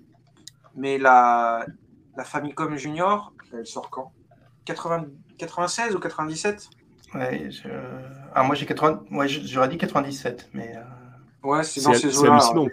Donc, Après la Super C'est ça, donc on, parle d'une console et le service de, de disquette. Donc, euh, c'est-à-dire que tu pouvais aussi envoyer tes disquettes, ta disquette chez Nintendo pour euh, demander à ce qu'ils te, te mettent le nouveau jeu. Tu n'étais pas obligé d'aller qu'en magasin. Enfin, Nintendo mm. pouvait le faire aussi via, via un système postal. Il t'envoyait ta disquette et il te le renvoyait avec les papiers. Et ça, c'est même jusqu'aux années 2000, je crois, où ils ouais. Continuaient à suivre. Voilà. Sur, euh, attends, c'est euh, cet encadré-là. Je suis très fier et je suis très content de l'avoir fait parce que c'était à l'occasion des 20 ans de la Famicom. Et même moi, en fait, euh, je ne savais pas qu'on pouvait encore faire ça. Parce que les boutiques de jeux vidéo, ça faisait longtemps qu'elles avaient renvoyé leurs bornes de téléchargement, évidemment. Mais Nintendo avait encore dans ses, dans, ses, dans ses locaux une ou deux bornes, ou trois ou quatre, j'en sais rien. Mais il y avait encore un service. Quand tu allais sur leur site à l'époque, en 2002-2003, tu pouvais, dans un coin bien caché, tu avais la liste des jeux que tu pouvais encore euh, récupérer. Et il suffisait d'envoyer ta, ta, disquette et, euh, avec, et tu payais en timbre. Tu payais même pas en, en, chèque ou en argent, etc. Il te demandait juste d'envoyer les timbres et on vous change les jeux gratuitement. Quoi. Et donc, un jour, Nintendo a envoyé un, mail, une mailing list de, par le biais du club Nintendo de l'époque, en disant voilà, on va mettre fin au, service du disque système. Quand j'ai lu ça, je fais quoi, ça existe encore? Moi, je me suis dépêché, d'aller acheter des, disques qui étaient vendus en loose euh, dans, les hard-off et compagnie. Et euh, j'ai demandé, en fait, à. J'ai envoyé plein de disques avec la liste des jeux que je voulais et que des jeux exclusifs au, disque système qu'on pouvait pas trouver parce qu'il y avait des mm. jeux exclusifs au téléchargement qui n'étaient pas vendus en boîte à côté. Quoi. Mm. Et donc, c'est revenu quelques, quelques semaines plus tard. Et, euh, et, je, suis très content. Voilà. Et, ça, et ça venait ensuite avec. Euh, c'est ça qui était rigolo. Donc, tu as les stickers. Et tu envoyé aussi une notice, une feuille à 4. Euh, et ça, ça vaut de l'or aujourd'hui. Quoi. Ah bah c'est incroyable. Franchement, c'est vraiment des belles anecdotes. C'est juste génial, en fait. Ouais, c'est non, mais c'est dingue. Hein. Enfin, c'est un monument, de toute façon. Mm. L'impact de la Famicom est un monument dans le jeu vidéo. Et, donc, quand elle est sortie, euh, rappelle un petit peu les chiffres de vente, là, ça, ça, ça part comme des pas. En fait, les gens se l'arrachent, la machine, mais dès le début. Euh, oh, enfin, pas tout à fait. pour, jouer, pour jouer sur les mots, effectivement, il, y a, il va y avoir 2-3 mois de, de, ballottement où il ne se passe pas grand-chose. Et mm. ça va décoller d'un coup euh, à la fin de l'été, ouais. mais, qu'est-ce que je voulais dire? Les chiffres, c'est pas 32 millions de Famicom? Je crois, c'est ça, un truc comme non, ça. C'est hallucinant. C'est gigantesque. Au début, il, je pense qu'il il se disait si on en vend 1, 2, 3 millions, ce sera déjà le bout du monde, parce que jamais mm. une console ne s'était vendue à plus d'un million ou deux millions d'exemplaires au Japon. Ça n'existait pas. Il faudrait avoir les chiffres, parce qu'avant la Famicom, il y a une machine qui dominait le, le, marché, euh, c'était la cassette Vision de ouais, l'époque. Ça, c'est un fabricant que tout le monde a oublié, mais Mhm. c'était lui le leader du, du marché du jeu vidéo avait- avant Nintendo au Japon. Et c'était Epoch. Ça s'écrit Epoch. Et- Je ouais. qui- Et qui avait été euh, distribué par Yeno en, en France aussi. Absolument. Exactement, ouais. ai une. Dans- La cassette. Vision, la cassette Vision euh, était le hit du jeu vidéo console de cette époque, mais je voudrais bien connaître les chiffres. C'est- c'est- je suis même pas sûr que ça ait dépassé un million, quoi. J'en sais rien. Je veux pas dire de bêtises, mais c'est- incomparable avec la Famicom. De toute façon, c'est pas dur. La Famicom, elle a et c'est triste pour moi parce que moi j'adore la PC Engine, euh, j'adore la Mega Drive, euh, j'adore la Neo Geo, mais, mais la Famicom a tout écrasé, quoi. Tout écrasé. Ouais, juste petite correction de petite correction de cousin Hub. On avait dit à un moment euh, Oui, c'est la Famicom, Famicom euh. JR, mais en Ouais, fait c'est c'est bien, Super Famicom Junior. elle a- ouais, elle c'est bien Famicom AV. Et... Ouais. Voilà. Mais ce Oui, c'est la impressionnant- Super Famicom qui est junior. Hmm. Ce, qui, Voilà. ce qui est impressionnant, je trouve, avec la, la C'est bien Famicom, précisé, ouais. ce qui est impressionnant avec la Famicom, c'est que finalement, euh, elle a duré aussi longtemps, euh, même, euh, enfin, forcément, elle- la, la console a été commercialisée assez tard, mais il y a des jeux qui sont sortis assez tard. Et Mhm. elle a aussi duré très longtemps parce que les jeux ont évolué, parce que les cartouches Ah ont évolué aussi, parce qu'il y a eu- il y a eu des, des choses en plus, plus de mémoire. Il y a aussi des. bon, alors, plus au Japon, parce que je crois qu'aux États-Unis, sur la NES, il n'y avait pas les, les plus euh, qui ajoutaient des, des, des voix, de musique et tout ça, ce qu'on avait notamment sur Castlevania 3. Mais c'est vrai que la, la technique des jeux a évolué aussi. C'est-à-dire que ce hardware-là, qui été fait en 83, il, sort, il permettait encore de faire des jeux en 90-91, genre euh, Super Ah Mario oui. Bros 3, ou, euh, qui, qui aurait été complètement impensable, même sur la console à, la- à- à la, à la base. À la, à la C'est, sortie, euh, bien sûr. mm, mm, Ça, mm. Florent, tu penses qu'ils avaient prévu ce truc-là en se disant, bah voilà, on a un hardware, mais il faut que ça puisse évoluer au travers du support de stockage? Non, ça c'est la PC Engine qui a voulu faire ça. Ouais. Mm. Euh, mais, euh, mais non, Nintendo avait pas du tout prévu ça. Eux, c'est les premiers surpris, hein, Nintendo. hein. Mm. Euh, Nintendo, ça reste à la base, ça reste quand même une société de jouets. Et, et le cycle du jouet, il est extrêmement court. C'est une saison euh, en moyenne, c'est une saison maximum. Et pour les jouets qui cartonnent, c'est 2-3 saisons, quoi, mais maximum. C'est pour ça qu'ils Mais- voulaient qu'elles tiennent 3 ans. Euh, pour, mais, mais en réalité, les Game Watch, ça s'est effondré quand même assez vite. Euh, au Japon, en, 3 ans, ça s'est effondré. Euh, donc Nintendo était les premiers surpris et c'est pour ça qu'ils ont essayé de renouveler avec au début des accessoires, ensuite avec le disque système et ensuite ils ont, je pense que la R&D 2 euh, a tardé à sortir la, la Super Famicom pour plusieurs raisons. Mais l'une des premières raisons, c'est que Nintendo s'est un petit peu perdu avec des projets un petit peu euh, bancal, bancal, on dira pas banco, des projets bancals. Ils ont voulu faire euh, ce qu'on appelle le Famicom Network. Ils ont perdu beaucoup de temps avec ça Ouais. où ils ont essayé de faire de la Famicom le plus gros network euh, du monde avant Internet. Ils voulaient relier toutes les Famicom entre elles par le biais de modems, et c'était des projets un petit peu, euh, un petit peu démentiels Non, mais c'est dingue ça. n'ont pas abouti. quoi. Très peu. C'est dingue. Euh, là, du coup, tu nous avais euh, promis euh, une heure euh, en ton agréable compagnie. Euh, ça, on regrette pas le détour. Euh, alors là, on a deux solutions. C'est soit on, on- si on veut partir sur la Super Famicom, quoi, clairement, il faudra qu'on éclate un petit peu ce temps. Qu'est-ce que t'en penses, Florent?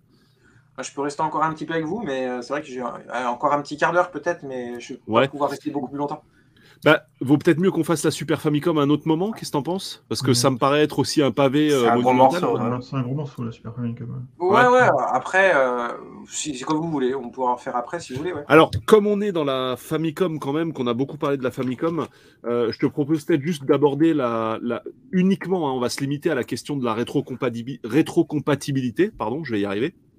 Donc, histoire de rester sur le sujet euh, Famicom, euh, ça, ça, a commencé comment ça en fait là? Donc, l'idée c'était de, de rendre la Super Famicom compatible à la base. hein. Alors, le, le- Monsieur Uemura a été euh, connu en fait euh, la première fois que lorsqu'il s'est présenté devant les médias euh, en présentant le, le prototype de la, de la Super Famicom en 88. C'est là, je crois, que la première fois on a vu son visage, Mhm. en tout cas dans les médias. On trouve la vidéo sur internet parce que j'ai vu que tu l'avais mis en photo sur ton Twitter, mais euh, tu sais si elle est sur YouTube la vidéo?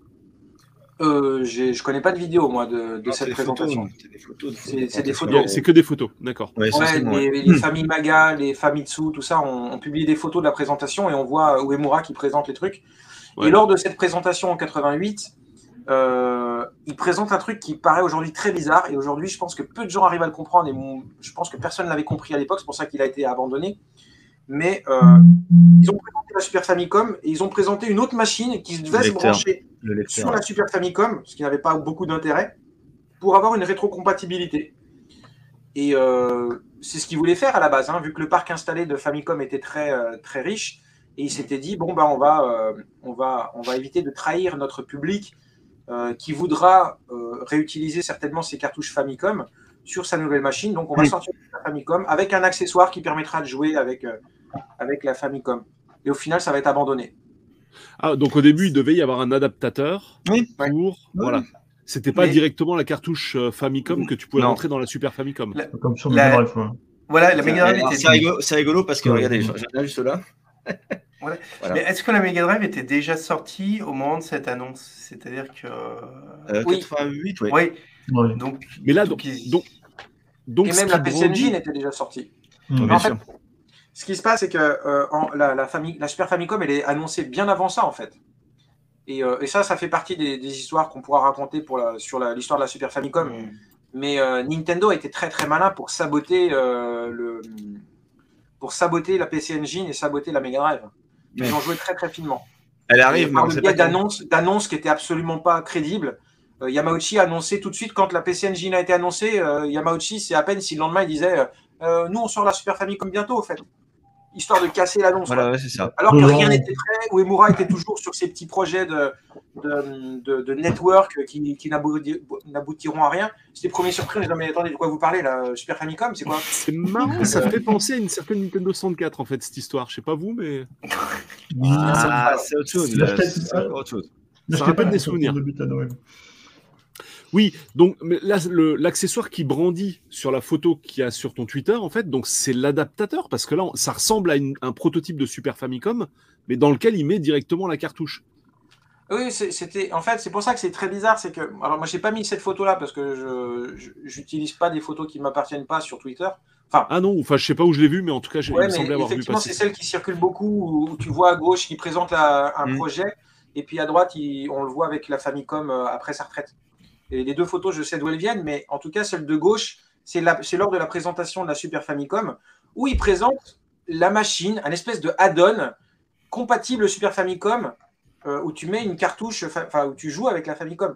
C'est pour ça c'est très bizarre, en fait. Ouais, je, que, je sais pas si on parle de la même photo en fait, mais bon, c'est pas grave, on verra ça hors émission. si, si, mais, euh, dedans, à l'intérieur, c'est une cartouche de Super Mario Bros 3, la jaune. Voilà, euh, Et, oui, euh, tout à fait. et ça, en fait, c'est l'add-on Super Famicom pour jouer au jeu Famicom. Famicom, Mais putain, ça. mais ça a la taille d'une Super Famicom, la donne. Ouais. Quoi. Ouais. un peu plus quasiment la même chose. Un peu plus petit, ouais. Les, Bah- ouais, les, les deux consoles se, se- se ressemblent, enfin les deux prototypes se ressemblent, mais la Famicom est plus petite, comme le dit Mm. JB. Voilà. Ouais. Et, euh, Et Et tu- c'est tu- censé aller sur le côté de la Super Famicom ou c'est quoi Tu peux pas le Bah, mettre en dessous parce que la c'est- à côté, c'est mais c'est comme un lecteur cassette, tu sais, euh, sur un ordinateur ou des Et ça n'a aucun sens, ça a la taille de la console, quoi. c'est n'importe quoi. Ah ouais, mais c'était. et euh, c'est pour ça que ça hein, n'a pas, c'est- ça n'a pas abouti. Personne n'a compris à l'époque. Ils se sont dit, mais ça sert à quoi? Pourquoi, vous- pourquoi on garde pas la Famicom alors dans ces cas-là? Mais Si tu es obligé de racheter une console, un add-on, que tu vas brancher sur ta Super Famicom pour jouer à Oui. tes jeux Famicom, bah garde ta Famicom, quoi. C'est ça. Ah, mais moi Donc, je croyais que c'était le prototype. Ouais, mais D'accord, je croyais que c'était le prototype mais ils fait sur Mega. Drive. Donc, Non, euh, Non, mais sur Mega Drive, la- c'est un Ah non, accessoire, c'est pas une console euh, supplémentaire. c'est tu sûr. C'est un truc que tu plugs directement voilà, sur la machine. sur Mega- la le, récit et t'as de le lecteur euh, cartouche, t'as le lecteur carte de la Master System. Ça, ça fonctionne. Après, ce qui est- je suis assez d'accord, c'est quand même curieux de rajouter un périphérique et qui était peut-être en plus alimenté électriquement et pas auto-alimenté avec la machine. Tu vois, euh, donc c'est c'est Ouais, Sega avant l'heure là pour le coup là. c'est C'était les-. Non, je croyais que c'était le corps de la machine, euh, de la Super Famicom prototype, dans lequel tu mettais l'une ou l'autre des cartouches et basta. euh, J'avais pas du tout compris ça. C'était un add-on à part. Ah ouais, non, mais d'accord, aucun intérêt. quoi. Pour, juste Polo, parce que quand même, pour, pour se re- refocaliser sur Emura, qu'est-ce qui, qu'est-ce qui, l'am- ce qui l'amènera à quitter Nintendo? Euh, C'est la retraite. Je veux dire, c'est pas, euh, contrairement à, à Umpe Yokoi, euh, il est pas, euh, il y aura pas une scission, il y aura pas de, il y aura pas de, de C'est la retraite, oui, tout à fait. Ouais. Ouais, Il, il, est est parti, resté jusqu'au il est parti en 2004, il est né en, en quoi? Il est né en 43, donc ça fait quoi? Ça fait 60 ans, 61 ans? Oui, Mm. Il aurait pu partir plus tard, honnêtement, parce que les Japonais, en, ils Oui. partent, en général, ils partent pas à 60 ans. Surtout quand ils ont un statut comme le sien, parce qu'il était directeur de division, enfin, euh, il était, euh, c'était une grosse tête. Hein. Et, en, et regarde, euh, Miyamoto, il a 68 ans, quoi. Et il est Oui, toujours euh, fringant et il travaille toujours. C'est quand même assez rare quand tu occupes un poste très élevé. Euh, les Japonais, ils bossent euh, jusqu'à parfois 70 ans. Hein. Et il est tout de suite parti vers euh, sur l'université. Enfin, est-ce que c'est parce qu'il a eu cette opportunité ou est-ce que c'est arrivé, ça l'a rattrapé un peu plus tard dans sa Je ne sais pas. Je ne sais pas, mais après, il me semble qu'il avait. Ce qui s'est passé, c'est que Ritsume Kan c'est une des premières, c'est peut-être même la première université japonaise qui se dote d'une d'une faculté de recherche jeux vidéo, ce qu'on appelle les game studies. Et euh, à cette époque, l'université avait pour projet de sauvegarder le patrimoine du jeu japonais, autrement dit la Famicom. Bon, ça, ça fera beaucoup de débat. On demandera à Joseph Redon ce qu'il en pense, mais euh, c'est quelque chose qui est assez, euh, assez intéressant. Et la Ritsumeikan est à Kyoto, et ils avaient donc comme projet de sauvegarder la préservation. On parle de préservation, on ne parle pas de faire des ROM, de télécharger des ROM sur le net, etc. C'est plus compliqué que ça. C'est de, créer leur propre émulateur, leur propre euh, machine à dumper pour euh, sauvegarder de, façon native, sans le hmm. moindre byte de, différence, euh, le patrimoine de la Famicom. Et pour ça, en fait, ils ont demandé l'autorisation à Nintendo, donc ils ont logiquement été mis en lien avec, avec Uemura.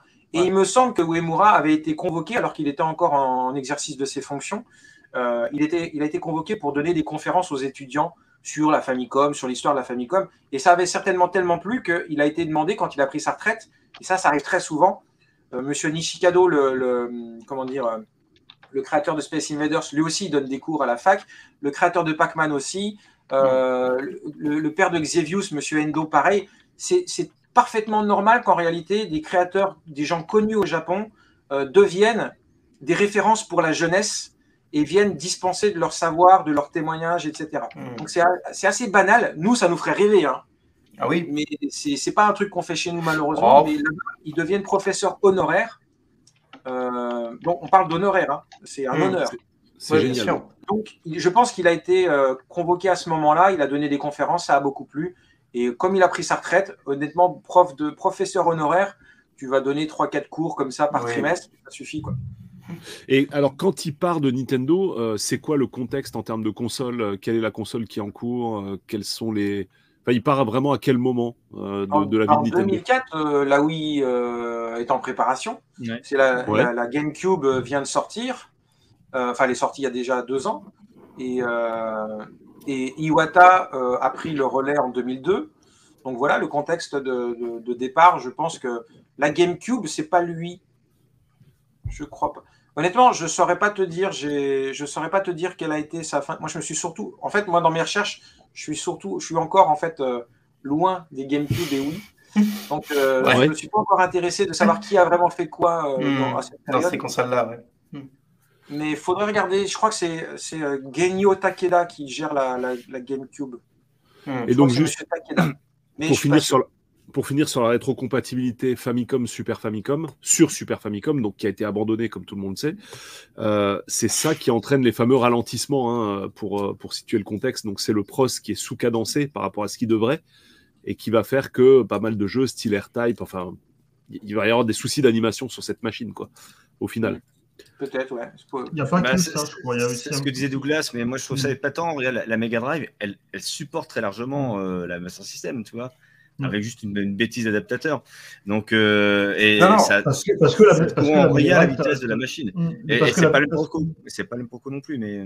Oui, c'est ça. Bah, bah, la Mega Drive, le truc, c'est que sur la Mega Drive, il y a le Z80 qui est sur le Master System, qui gère le son sur la Mega Drive et qui est utilisé donc pour la rétrocompatibilité. Oui, il y a une Master System dans la Mega Drive, mais dédié au son, donc du coup, pour eux, c'est facile. Ouais, mais ça, ça a été. Quand j'avais lu sur la conception de la Mega Drive, euh, ça a été une contrainte qui, euh, qui a vraiment emmerdé à la création de la console. S'ils avaient pu s'en passer, ils n'auraient pas hmm. hésité parce que pour eux. Il n'y a pas que ça.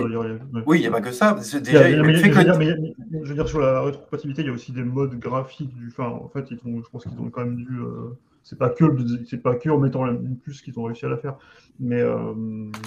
mais par contre, moi, ce que j'avais entendu, par contre, sur le, le pros de la Super Famicom, c'est que c'était peut-être une raison, mais pas forcément la principale. Et euh, j'avais aussi entendu que c'était le fait que les premiers jeux étaient euh, programmés en haut niveau, enfin pas, euh, bas, aussi bas niveau au niveau du pros et ce qui fait que ça induisait des ralentissements, ce qu'il n'y a pas eu après sur les, sur les suivants. Mais, euh, bon, après, il y a eu des coprocesseurs dans les cartouches aussi. Hein. Euh, donc, du coup, euh, Florent, pour finir, sur, on, verra la Famicom une autre fois, la Super, pardon, Famicom une autre fois. Il y a beaucoup trop de choses à dire. on t'a déjà pris pas mal de temps. en gros, en synthèse, les plus grands. On, a vu en fait ses plus grandes réussites, je pense, dans l'émission. Donc, on mm. va pas repasser dessus. On, a, on en a largement parlé, mais ses plus grands échecs, tu, tu dirais quoi? Ça t'est la view ah, oui, c'est même, on je, pas parlé, je crois bien aussi que le DD64, c'est lui. Je crois que c'est pour ça qu'à la fin, il a été un petit peu démis de ses fonctions. le DD64, Satellaview, je crois que c'est lui. Ah ouais. Enfin, Satellaview, oui, c'est sûr. Mais Satellaview, c'est euh, dans, le dans la... Euh, c'était perché. Hein. C'était satellite, euh, communication satellite. Nintendo se sentait plus pissé. Hein. Mais Donc, effectivement, ça a été un four monumental. Et, euh, mais ça, on en parlera au prochain épisode. c'est totalement, c'est totalement la continuité de ce que tu nous as dit par rapport au network euh, de la Famicom, le Satellaview finalement. Ouais, mais Nintendo a, malgré tout tenté d'innover. Euh, souvent, souvent, les gens disent Nintendo, ils se reposent sur leur laurier. Quand tu regardes l'histoire de Nintendo, il faut nuancer le propos, quoi, parce qu'il y a quand même beaucoup de choses qui ont été réexploitées derrière, parce qu'encore une fois, tout est possible chez eux mais ils ont fait des tentatives de maboule, hein, des trucs qui n'ont jamais marché et que tout le monde a oublié, mais on ne devrait pas les oublier. Non, mais c'est vrai qu'avec le 64 qu'il essaye de refaire le coup du Famicom 10 System, hein, en vrai, hein, c'est exactement. un peu ça. C'est ouf, c'est ouf. Mais le concept euh, était vraiment trop foireux, quoi. Enfin, ouais. Vraiment, c'est un autre débat, mais. Mais il était au niveau des échecs, mais, pas adapté en fait. Au niveau des échecs, d'autres échecs. Euh, de la cartouche, oui, c'est ce qu'il avait à faire, mais tu as parlé en début d'émission bah, des, trucs en arcade où il n'a il a pas toujours eu la main heureuse, hein, mais ça, tu, l'as largement expliqué en début d'émission. S'il y a des gens qui prennent en cours, ils pourront regarder le replay. Quoi. Tu vois pas d'autres euh, échecs cuisants quoi, à part ça? Euh, bah, Ça fait quand même pas mal. Je pense qu'il faudrait reprendre un, un à un, mais il y a, le, disque système, c'est un, un, succès quand même, mais, mais, commercialement parlant, je pense que ça reste malgré tout un petit échec. Enfin, en dessous des espérances de Nintendo, parce que les éditeurs tiers ont boycotté très vite le truc, et ce qui fait que Nintendo se retrouvait avec très peu de jeux, euh, et que tout le monde a repris les cartouches au final, alors que les cartouches étaient censées être terminées. Donc ça, ça reste quand même, euh, je pense qu'il la, il la garde en travers de la gorge. Euh, après, évidemment, le, le, le Famicom Network, euh, c'est un échec total. Et ça aussi, je pense qu'ils ont passé beaucoup trop de temps dessus. Euh, donc il y a quand même des choses. Euh, enfin voilà, on peut pas tout réussir. Yoko et Gunpei, il s'est mm. viandé méchamment sur différents projets aussi. Hein. oui. Le, Boy, on s'en mm. souvient encore. Mais tout n'a pas, tout n'a pas vraiment fonctionné. Il n'est pas spécialement parti en, bonne odeur de santé. Enfin, ça n'a pas été le, grand winner sur le départ, quoi. Mais ce qui est marrant, pour, c'est que... Non, non, pour. Ah non, pour Uemura. Non, je pense que tout s'est très bien terminé pour lui. Hein. je, doute qu'il lui en ait tenu rigueur. Mm. Euh, honnêtement, bon, ça n'a pas marché, mais voilà, c'est la vie de toutes les sociétés. Euh, peut-être qu'à la fin de sa carrière, il était plus top, il était plus chef, euh, tout ce que tu veux, parce que voilà. Mais, mais y a, y a, les, Japonais, ils sont quand même assez réglo à ce niveau-là. Et on a fait un mauvais procès, je pense, à, à Yokoi en, lui disant il s'est barré, euh, enfin il a été viré à cause du, Virtual Boy, c'est totalement faux. C'est vrai lui-même. Moi j'ai écrit des dizaines, des dizaines de pages là-dessus. Mmh. Yokoi n'a jamais été viré, il est parti lui-même, il est parti sur un succès. Il n'est pas parti sur un échec, il est parti. Il devait partir juste après le Virtual Boy et il a décidé de repousser son départ parce que justement c'était un échec. Et il a développé la Pocket, la Game Boy Pocket, qui a été un mmh. carton monumental. Mmh. Et là, là, il s'est dit, je peux partir euh, l'esprit tranquille. On va pas, on va pas m'accuser d'avoir planté la boîte qui m'a nourri pendant 20 ans, 30 ans. Ouais, l'honneur, l'honneur avant tout. Quoi. Ouais, ouais, ils sont vraiment à ce niveau-là, les Japonais sont des gens d'honneur. Et, euh, Uemura, il n'a il, il a jamais été viré et il est parti, je pense, en très bonne relation avec euh, une très très belle retraite, euh, à mon avis. Alors, juste, juste justement pour finir, parce que ça a été posé tout au début, est-ce que Nintendo a rendu ou compte rendre un hommage particulier à Uemura? Oui, c'est vrai que la question a été posée dans le chat. Mm. Intéressant. je ne sais pas du tout. Pas. Je. J'écris pour la presse japonaise encore, notamment un magazine qui s'appelle Nintendo Dream, et ce matin, j'étais en discussion avec le rédacteur en chef en lui disant Est-ce que vous allez faire quelque chose? Moi, je voudrais faire quelque chose. Et ils m'ont dit On y réfléchit. Peut-être qu'on va faire un truc sur Monsieur Uemura. Parce que Uemura, il, avait, il a participé plusieurs fois au magazine Nintendo Dream en donnant des, super interviews euh, il y a quelques années. Et je pense qu'ils vont faire quelque chose. Donc il y a, y a, des médias qui vont le faire. Nintendo en tant que tel, je ne sais pas du tout. J'espère qu'ils feront quelque chose, mais sous quelle forme, j'en sais rien. Peut-être un communiqué de presse.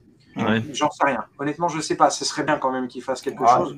Un petit moi, j'ai lancé un truc. D'ailleurs, si vous nous regardez euh, dans le chat, je viens de, je viens de diffuser une vidéo euh, tout à l'heure, il y a 4-5 heures, sur ma chaîne qui s'appelle Petit Secret de Playhistoire, où en fait, j'invite les gens euh, à, à, témoigner de leur gratitude, on va dire, ou de leur sentiment vis-à-vis de, de, de, ce décès. Parce que j'ai fait une vidéo hommage euh, avant-hier sur euh, Uemura. Et j'ai euh, plus d'une dizaine de messages qui sont super gentils en disant ouais, il, il aura marqué son époque, ça va être une grande perte, etc.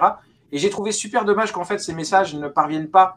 C'est des messages qui viennent du monde entier quelque part. Tu vois, au Japon, ils se doutent pas qu'en France on est en train de dire ça de Monsieur Uemura, quoi. Ouais. Et j'ai trouvé très dommage en fait que ces messages euh, gentils, ces hommages ne parviennent pas jusqu'à la famille.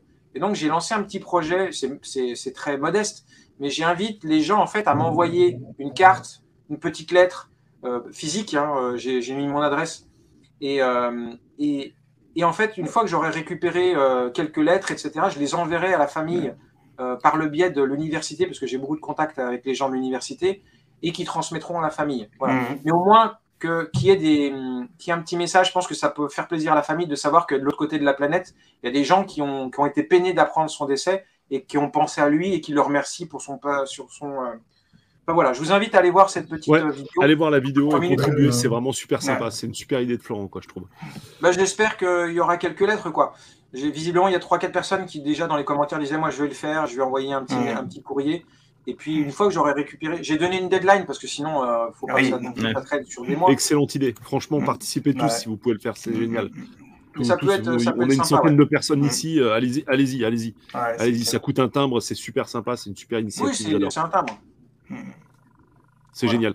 Eh ben justement, euh, donc Florent, on va passer en vue un petit peu ben, les livres que tu conseilles sur Omakebook, dont tu es responsable. On le rappelle pour s'il y a éventuellement des gens qui ne le savent pas dans le chat, mais ça m'étonnerait. Euh, pour aller plus loin donc euh, sur ce, ce, grand personnage, qu'est-ce que tu, tu, rediriges vers quel, quel livre que tu bah, proposes pour, si, pour, Vraiment, si on veut si on veut découvrir le travail de, de Uemura sur la Famicom, il n'y a, pas, a pas 36 bouquins, c'est l'histoire de Nintendo volume 3. D'accord. Euh, voilà, dans, le, dans, lequel il apparaît euh, à d'innombrables reprises. Hein. Euh, quand bien même, c'est pas le seul cité, parce qu'il n'est pas tout seul à avoir tout fait. Mais, euh, mais évidemment, ça reste le directeur du projet, donc, euh, donc voilà. C'est le, le, bouquin que je peux vous suggérer pour aller plus loin, effectivement. Il y a, il, on retrouve des occurrences le concernant dans d'autres de tes publications? Oui, bah dans le volume 1, on parle beaucoup de, des premiers jeux d'arcade de Nintendo, et notamment les fameux EVR dont on a parlé tout à l'heure. Et puis mmh. aussi, on aborde la thématique des, euh, des, des, Color TV Games, les premières consoles de 77. Et là-dedans, évidemment, il y, a des, il y a des passages qui mentionnent M. Uemura. Et bien entendu, euh, il est aussi cité euh, dans la biographie. Ah non, il n'est pas cité, parce qu'on n'avait pas le droit de mettre les noms. Mais dans le volume 1, il est aussi cité comme euh, comme le, le, le, gars en fait qui a vendu les cellules photovoltaïques euh, pour créer le, les fameux Ko Senju, les, les, les pistolets auto-électroniques, voilà, de, de, 1971. Donc là, on explique qu'effectivement, c'est à cette époque que Uemura euh, rejoint Nintendo. Donc oui, il est, il est, il est omniprésent. Comme Gunpei Yokoi, il fait partie de ces gens qui sont omniprésents parce qu'ils sont à la tête d'une division. C'est les piliers, quoi. Qui a créé un marché, quoi. Et tu disais, juste pour finir, que Gunpei Yokoi était vraiment un peu le chouchou euh, de Yamoshi. Et euh, Yamoshi, quelles étaient les relations qu'il entre... qu qu entretenait en fait avec Uemura? Ah bah, il aimait bien. Il l'avait il l'avait nommé à la tête du numéro 2. Donc, en fait, il avait, il avait ses petits vassaux, ses trois ou quatre euh, chefs de division, et il faisait régner la terreur là-dessus en mettant la pression sur tout le monde, en disant Regarde, le, T'as vu les chiffres là euh, de, la, de, la, de la RND1 Ils ont rapporté 3 milliards et toi 2 milliards, qu'est-ce que tu fous? Et donc ils mettaient tout le monde en concurrence comme ça. Et, euh, et, et voilà quoi. C'était. c'était J'ai pas mal de témoignages de gens qui me disaient euh, c'était des coups de pute. Euh, ah, c'est une fripouille. Entre, hein, une fripouille. Entre, entre, équipes, c'était à celui qui aurait les faveurs de, de du roi. quoi. Ah oui, c'était oui, assez incroyable. Hein. Il y a vraiment un côté Steve Jobs, hein, Stéphane. Hein, je pense que si tu. Il y a- euh, oui, il y avait d'ailleurs une question d'ailleurs qui, euh, qui revenait tout à l'heure sur le chat, qui était assez intéressante. C'était quelqu'un qui se demandait si on pouvait comparer la relation entre Yokoi et, euh, et euh, Uemura avec Steve Jobs et Steve Wozniak. Et Wozniak. Euh, dans- enfin, Ah. évidemment, ils avaient pas les- évidemment, ils n'avaient pas la même relation. C'est pas, ouais, c'est pas les C'est pas les mêmes. C'est une, mais, Ah, bonne question. Euh, pas. ça- pourquoi pas, et ça, ça mériterait réflexion, mais oui, c'est la comparaison, hmm. elle peut être. euh, elle elle s'entend. T'as D'un côté, tu as Mm. un mec qui, qui- qui est visionnaire et qui voit les marchés arriver, etc. Puis de l'autre, tu as un mec qui a le bon- la bonne idée au bon moment, mais qui Mm. serait incapable de la mettre en vente. Euh, Yokoi, il s'est tout le temps défini comme un inventeur du dimanche. Lui, il bricolait dans son coin, il aimait faire ses petits trucs, ses petits machins, et il était incapable de vendre le moindre truc. Euh, et derrière, tu avais effectivement Yamauchi qui, lui, euh, ben, euh, était, était très malin. Et, et en ce sens, euh, oui, la comparaison tient. Et d'ailleurs, je m'en suis pris plein la gueule quand j'ai écrit cet article, putain. Quand Yamauchi il est mort, pour Pixel 9, j'ai écrit un hommage à, à- à Yamauchi où, où je, je faisais un comparatif entre Yamauchi et Steve Jobs, où j'expliquais que si Yamauchi il, était, il avait été américain, il aurait déjà son biopic.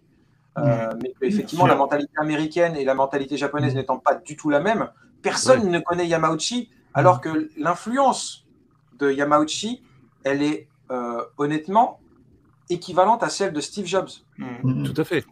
On avait fait, on avait fait nous une émission justement parallèle. Sur, euh, Nintendo et Apple, Apple. Nintendo et Apple, Ouais. il y en avait- il y avait des Ouais. nouveaux. Mais pour- C'est revenir juste, que, juste que Yamauchi n'en avait rien à battre de se vendre.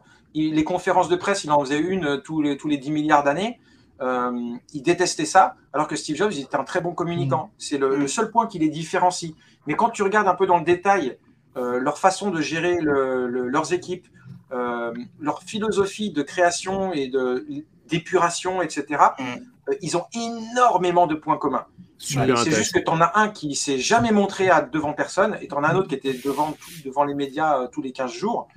C'est la seule différence. Mais en réalité, quand tu compares leurs deux carrières, leurs deux les contributions, enfin, il faut pas, il faut pas chercher midi à 14h. Ok, les, les, les- les iPhones, les, les iMac et tout ça, c'est des millions d'exemplaires.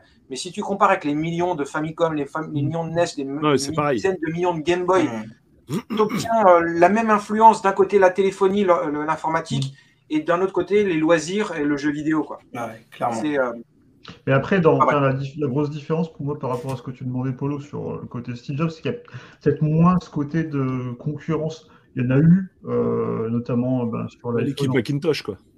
Ouais, mais l'équipe oui, mais ça, par, par contre, du coup, Steve Jobs n'était pas à la tête d'Apple à cette époque-là. Euh, Il n'était pas à la tête d'Apple, il était euh, à la tête d'une équipe qui était en concurrence avec d'autres équipes, mais c'était pas Steve Jobs qui, l'est- qui, qui, qui était à la tête d'Apple à ce moment-là. C'est pas tout à fait pareil. La comparaison qu'on pourrait peut-être faire, par contre, c'est euh, plus tard avec